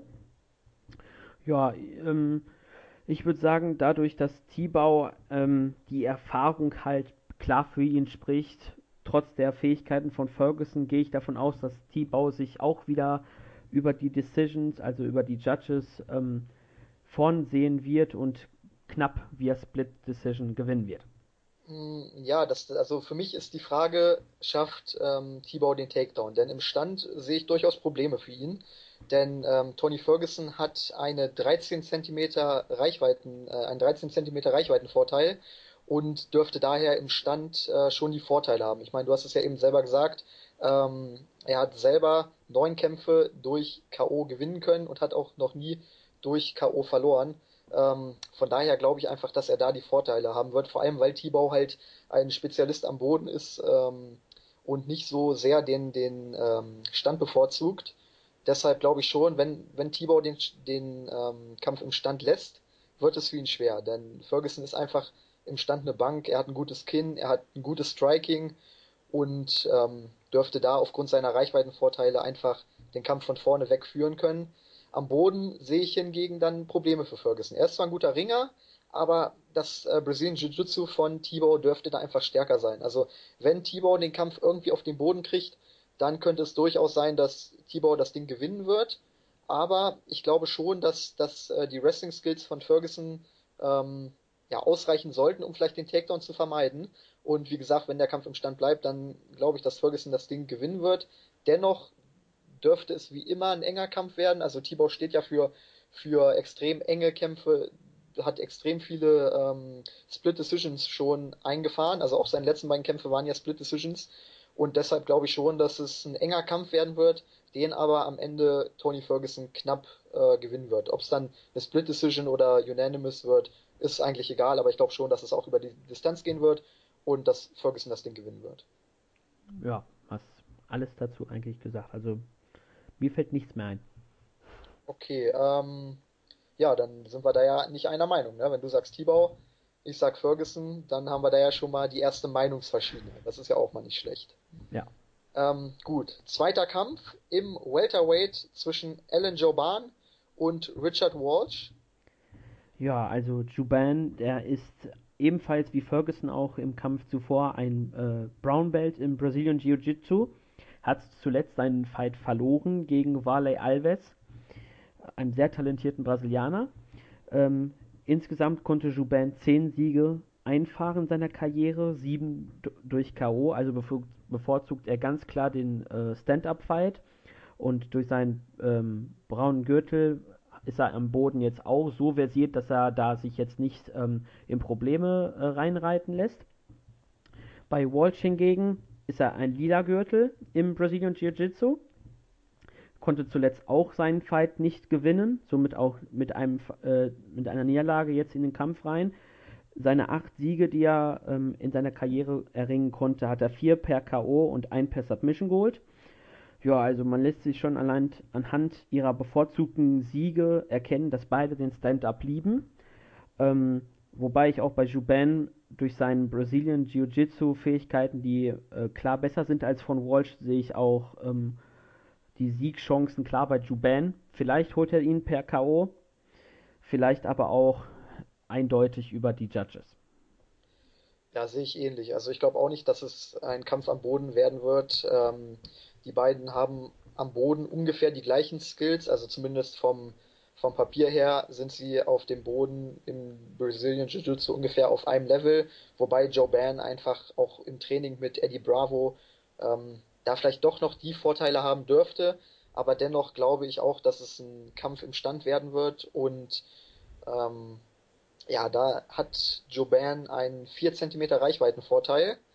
Deshalb könnte es durchaus sein, dass er da der bessere Fighter wird, aber es ist wirklich ein enges Ding. Also hier, hier ähm, ganz klar zu sagen, dass der oder der gewinnen wird, finde ich schwierig. Also Walsh hat durchaus Chancen, aber ähnlich wie du sehe ich auch ähm, Joban als den, als den besseren. Aber ich glaube nicht, dass es hier ein Finish geben wird, denn Walsh wurde noch nie im Stand ausgenockt und äh, Joban auch erst einmal. Also ich glaube auch, dass es hier eine Decision wird und am Ende wird Joe Ban das Ding knapp für sich entscheiden. Genau. Aber ich muss, muss nochmal sagen, also für mich gehört so ein Kampf eigentlich nicht auf eine Pay-Per-View-Card, weil auch, auch wenn die Card, dazu werden wir später ja auch noch kommen, äh, viele Absagen hinnehmen musste, aber Joe Ban gegen Richard Walsh ist jetzt für mich kein Kampf, äh, für den ich Geld ausgeben würde, muss ich ganz klar sagen. Also dieser Kampf ist für mich nicht Pay-Per-View würdig. Also der Fight wäre vielleicht höchstens auf der Preliminary Card gewesen. Genau, würde ich also sagen. Im, Im, TV, also hier die TV Preliminary Card hätte durchaus gepasst, aber ja, so ein Kampf auf einer Pay-Per-View Card ist dann schon, schon ziemlich hart an der Grenze. Es zeigt aber auch, was für einen Verlust diese Card auch hatte weil da einige wirklich sehr gute Fights dabei gewesen sind. Aber darüber sprechen wir ja am Ende. Genau. Ja. Ich würde sagen, wir gehen erstmal weiter, kommen zum dritten Duell. Es ist auch wieder ein Welterweight-Bout zwischen Jake Ellenberger und Josh Koscheck. Jake Ellenberger ist ein lila Gürtel im Brazilian Jiu-Jitsu, hat zuletzt dreimal in Serie verloren. Davor, ähm, davon sind sogar zwei seiner Niederlagen äh, vorzeitig ähm, passiert. Er ist ein K.O.-Spezialist par excellence, hat von 29 Siegen 18 via K.O. geholt. Sein Gegner Kostek, ehemaliger Title Contender für den Welterweight-Titel, hat damals Matt Hughes ähm, äh, nicht schlagen können. Hat ebenfalls wie Ellenberger seine letzten drei Kämpfe verloren. Die letzten beiden, beide via K.O. gegen Robbie Lawler und besonders der K.O. gegen Tyron Woodley ist mir in Erinnerung weil man da sogar den Schlag, äh, den Einschlag richtig hören konnte. Ähm, ebenfalls konnte Koscheck äh, von seinen 17 Siegen 7 via Decision holen und ist seit Februar 2012 schon sieglos. Also die Karriere von ihm geht so ein bisschen den Berg runter. Und das ist sein 24. Fight in der UFC und gehört damit zu den äh, Top 5, wenn ich mich richtig erinnere, an Fightern, die die äh, meisten Fights in der UFC hatten. Ja, schwer zu tippender Fight. Also ich würde sagen, äh, dass das Kinn von Koscheck besonders gegen Woodley und äh, Lawler einiges ähm, äh, an Schaden genommen hat, dass äh, ich sagen würde, dass das eine K.O.-Niederlage für Koscheck wird und Ellenberger den Fight gewinnen wird dann darf man auch die Frage stellen, ob Koscheck danach seine Karriere nicht besser beenden sollte, mit vielen Niederlagen in Serie, in einem Alter mit 37, bald 38. Da würde ich schon sagen, lieber seine Karriere beenden dann. Ja, sehe ich auch so. Also ich glaube auch, dass gerade die beiden Niederlagen, die beiden K.O.-Niederlagen gegen Lawler und Woodley, dass die ihm sehr geschadet haben, auch mental. Denn wenn du zweimal so klar und brutal K.O. gehst, ähm, ja, da hast du dann schon ein mentales Problem. Und wenn du jetzt wieder auf einem auf einen wirklich super Striker mit, mit Jake Ellenberger triffst, ähm, ja, dann hast du einfach schon ein mentales Problem. Und ich glaube auch nicht, dass sich Koscheck auf einen Stand-Up-Fight mit Ellenberger einlassen wird. Also ich glaube, er wird auf sein Wrestling setzen, was er ja in den letzten beiden Fights nicht so richtig gemacht hat. Und das ist ihm da auch zum Verhängnis geworden. Also er, er muss einfach wieder auf sein, auf sein Wrestling setzen, weil er einfach nicht mehr schnell genug ist, um den Schlägen auszuweichen. Wenn der Fight auf den Boden geht, dann kann ich mir durchaus vorstellen, dass Koscheck noch eine Chance hat, denn am Boden ist er nach wie vor eine Bank. Er ist ein super Wrestler hat ähm, sich damit auch bis zu einem Titelkampf gegen George St. Pierre gewrestelt. Ähm, ja, den Titelkampf hat er dann klar und deutlich verloren, was man an seinem linken Auge ja damals gut erkennen konnte.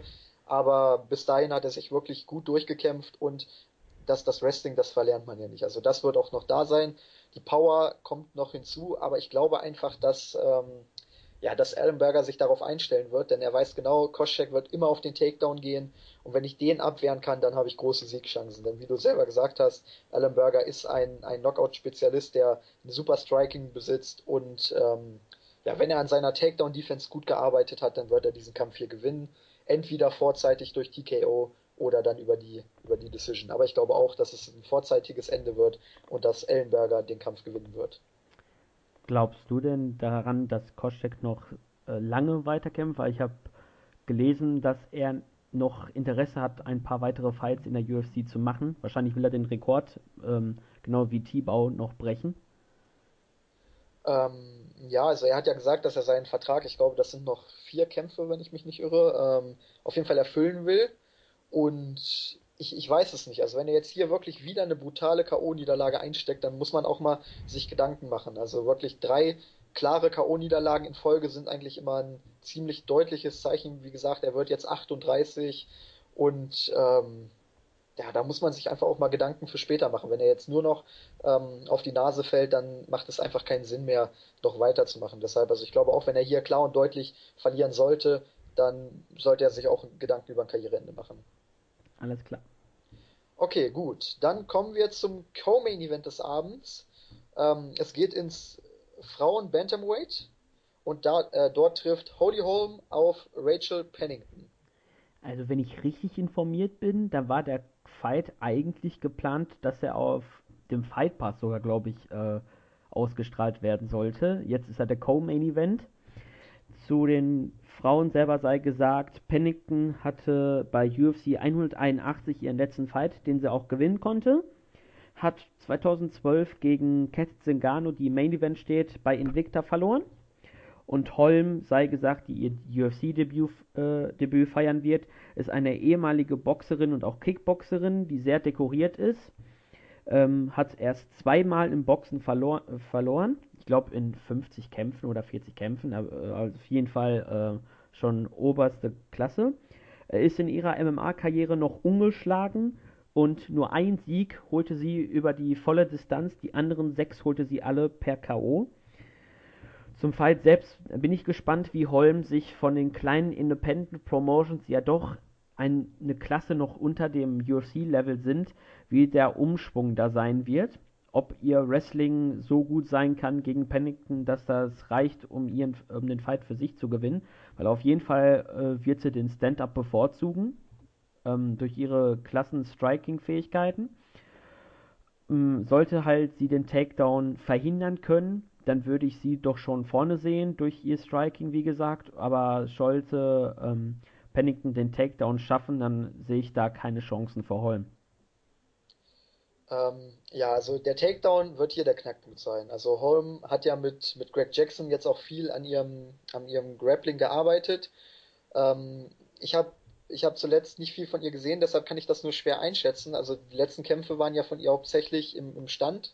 Und dass sie da wirklich Weltklasse ist, ich denke mal, da brauchen wir nicht drüber zu reden. Die Frage wird halt wirklich sein, ähm, kann Pennington den Takedown landen und sie dann am Boden ähm, dominieren? Wenn das nämlich der Fall ist, dann wird es kritisch für Holly Holm, weil ich sehe nicht, dass sie dann auf einmal eine Submission out of nowhere ähm, zeigen wird, sondern, sondern sie muss stets darauf aus sein, den Kampf wieder in den Stand zu bringen und dort ähm, dann ihre Treffer zu landen. Wie gesagt, wenn, wenn der Kampf auf den Boden geht, dann sehe ich Chancen für Pennington. Wenn der Kampf im Stand bleibt, dann, ähm, ja, dann sollte es eine eindeutige Sache werden.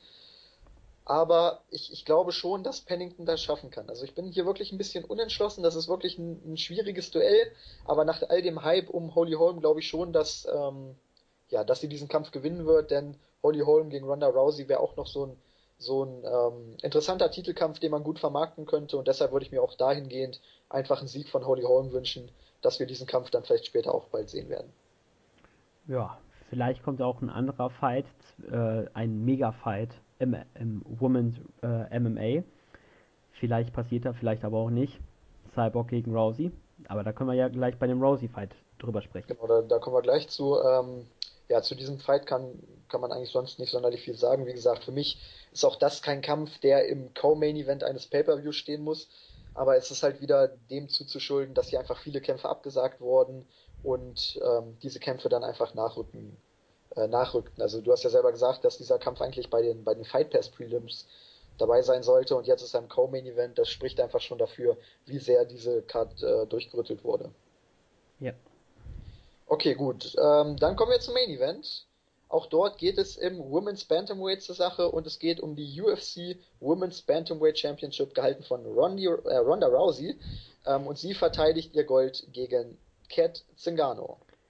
Ja, zu beiden Frauen sei erstmal gesagt, beide sind noch ungeschlagen in ihrer MMA-Karriere. Also eine Frau wird zum ersten Mal verlieren, sollte der Kampf nicht doch zu einem Unentschieden werden. Zunächst sollte eigentlich dieser Fight bei UFC 168 schon stattfinden, aber Zingano verletzte sich schwer am Knie. Deswegen hat auch Misha Tate die Rolle bei The Ultimate Fighter übernommen. Deswegen kam es dann auch zu Tate gegen Rousey 2, den äh, Ronda Rousey in ihrem bislang längsten Fight, nämlich in der dritten Runde nach 58 Sekunden, via ihrem typischen Armbar gewinnen konnte. Ebenfalls ähm, konnten beide erst bislang nicht so lange im Octagon stehen. Wie gesagt, Rousey gegen Tate in der dritten Runde. Zengano in ihrer Karriere erst auch einmal über die volle Distanz gegangen. Das heißt, beide Frauen bevorzugen schnelle Fights und auch äh, zügige Enden. Enden. Bei ähm, dem Fight bin ich mir sicher, dass Zengano, glaube ich, nach Tate oder mit Tate sogar die stärkste Gegnerin für Rousey werden kann. Hat man eigentlich auch bei McMahon gesagt, die dann aber sehr schnell K.O. gegangen ist nach einem äh, Judo-Throw, glaube ich. Und ja, also Zingano hat auf jeden Fall die Fähigkeiten, mit Rousey mitzuhalten. Wobei Rousey in den letzten Fights, ausgenommen ihrer letzten Titelverteidigung, die ja nur 16 Sekunden ging, ähm, gezeigt hat, dass man eigentlich ihren Armbahn nicht nur ausschließen soll. Und ich sehe in dem Fight auch vielleicht meine persönliche Bevorzugung äh, Ronda Rousey vorne, weil ich sehr gerne den großen MMA-Fight zwischen Ronda Rousey und äh, Justina ähm, Cyborg sehen würde. Ja, also ich, ich glaube auch, dass es wirklich das engste Duell bisher ist für, für Ronda Rousey. Ähm, sie hatte noch nie eine Herausforderin auf dem Niveau von Kat Zingano, denn Zingano ist im Stand wirklich eine Bank. Also gerade gegen Misha Tate, ähm, das war ja ein herausragender Fight da beim, beim Ultimate Fighter 17 Finale. Und da hat sie wirklich unglaublich gutes Striking unter Beweis gestellt. Und auch zuletzt nach, nach ihrer Pause dann gegen Amanda Nunes war es ja auch so, dass sie den Kampf ähm, durch TKO gewonnen hat. Aber da ist mir auch aufgefallen, dass sie wirklich ein gutes Grappling besitzt. Also gerade im Stand, sie hat gute, gute Takedowns, auch ähm, sehr unorthodoxe Takedowns, also auf die man sich nicht so richtig vorbereiten kann. Allerdings glaube ich nicht, dass sie freiwillig den Kampf auf den Boden ähm, zwingen wird, denn wie du selber gesagt hast, Ronda Rousey kann aus jeder Position den Armbar ansetzen. Das sieht man ja auch immer in, in den Open Workouts. Ähm, egal wie der Gegner gerade liegt, wie, ähm, wie er auch über ihr ist, also sie kann auch aus der Rückenlage heraus einen Armbar ansetzen. Und da besteht einfach immer die Gefahr, dass Ketzengano da einen Fehler macht und dann in den Armbar reinläuft. Also für sie sollte es wirklich sein, dass ähm, das Ziel sein, dass sie im Stand bleibt und dort versucht, den Kampf zu entscheiden. Denn auch wenn Ronda Rousey sich da in den letzten Kämpfen deutlich verbessert hat mit ihrem Boxen, ähm, ist sie im Stand nach wie vor nicht so stark, wie sie ähm, von vielen gemacht wird. Also ich sehe durchaus Schwächen im Stand und ähm, sehe da Vorteile für Ketzingano. Wenn der Kampf also im Stand bleiben kann, wo, wovon ich grundsätzlich erstmal ausgehe, denn ähm, Ketzingano darf einfach nicht zu nah rangehen. Das war ja auch der Fehler von, äh, ich glaube, Alexis Davis war es, ja. äh, die da den, genau, den, den äh, Judo Throw kassiert hat. Sie ist einfach zu nah an Ronda Rousey rangegangen, die hat dann äh, gekontert mit dem Überwurf und dann war es auch schon vorbei. Also man, wenn man sich auf Striking äh, einlässt, da muss man wirklich den Abstand immer halten ähm, dann hat man eine Chance, weil dann halt Ronda Rousey ihr Grappling nicht einsetzen kann. Und dann sehe ich auch Chancen für Kat Zingano. Wenn der Fight auf den Boden geht, dann wird es schwer, auch wenn Zingano eine gute Defense hat. Das hat sie auch gegen Amanda Nunes gezeigt. Aber wie gesagt, Ronda Rousey ist am Boden einfach eine Bank. Jeder weiß, worauf sie aus ist, aber keiner kann es verhindern. Deshalb, also da wird es wirklich schwer.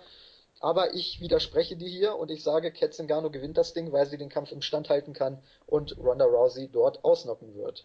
Ähm, was du gesagt hast, von wegen, dass äh, Zingano nicht in die Nähe von Rousey gehen soll. Ähm, also das wird wohl kein Problem sein, weil Zingano einen Reichweitenvorteil von 12 Zentimetern hat. Das heißt, dass also äh, Ronda Rousey also extremst nach vorne äh, preschen muss, um irgendwie in die Nähe von Zingano zu kommen, weil die ihre Reichweite nutzen könnte, um Rousey von sich fernzuhalten.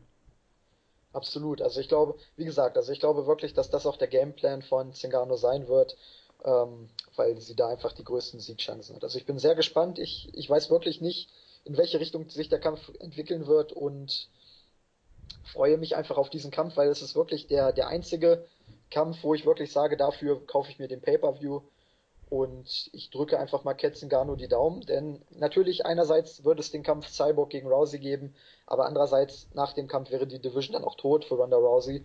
Deshalb wünsche ich mir einfach, dass Zingano gewinnt und dann haben wir mit Misha Tate auf jeden Fall ein interessantes Rematch und auch die anderen Ansetzungen wären auf jeden Fall sehr interessant. Genau, also zum Fight Cyborg gegen Rousey sei gesagt, dass Cyborg, die am Tag vor dem UFC-Event ihren Invicta Strawweight-Titel meine ich, war das Strawweight oder? Featherweight. Ah, danke, Feather. Featherweight äh, Championship verteidigen wird. Wir wissen noch nicht, wie es ausgegangen ist. Ähm, Jetzt hast du K-Fab gebrochen. ich dachte, K-Fab existiert gar nicht mehr. Nee, seit Triple H leider nicht mehr. Naja, egal. ähm, hat gesagt in einem Interview im Rahmen des Events äh, bei Invicta, dass sie für einen Fight gegen Ronda Rousey sogar einen 140er Cut ins, äh, in der Nähe des Bantamweights machen würde. Wobei das wahrscheinlich wieder der Knackpunkt dieses Fights sein wird, in welcher Gewichtsklasse wird es sein. Mal schauen, ob 140 so nah wie es geht. Vielleicht ist das die Vereinbarung, die man genommen hat. Wir werden es sehen. Auf jeden Fall müssen beide dazu erstmal ihre Fights gewinnen, weil sonst wäre es vom Prestige her zwar immer noch ein großartiger Fight, aber es hätte doch noch etwas mehr Marketing-Potenzial, äh, ähm, wenn dann zwei Champions aufeinandertreffen. Genau, absolut, sehe ich auch so. Ähm, ja, Rousey muss erstmal diesen Kampf gewinnen und wie ich eben schon gesagt habe, wird es auf jeden Fall ein hartes Stück Arbeit für sie.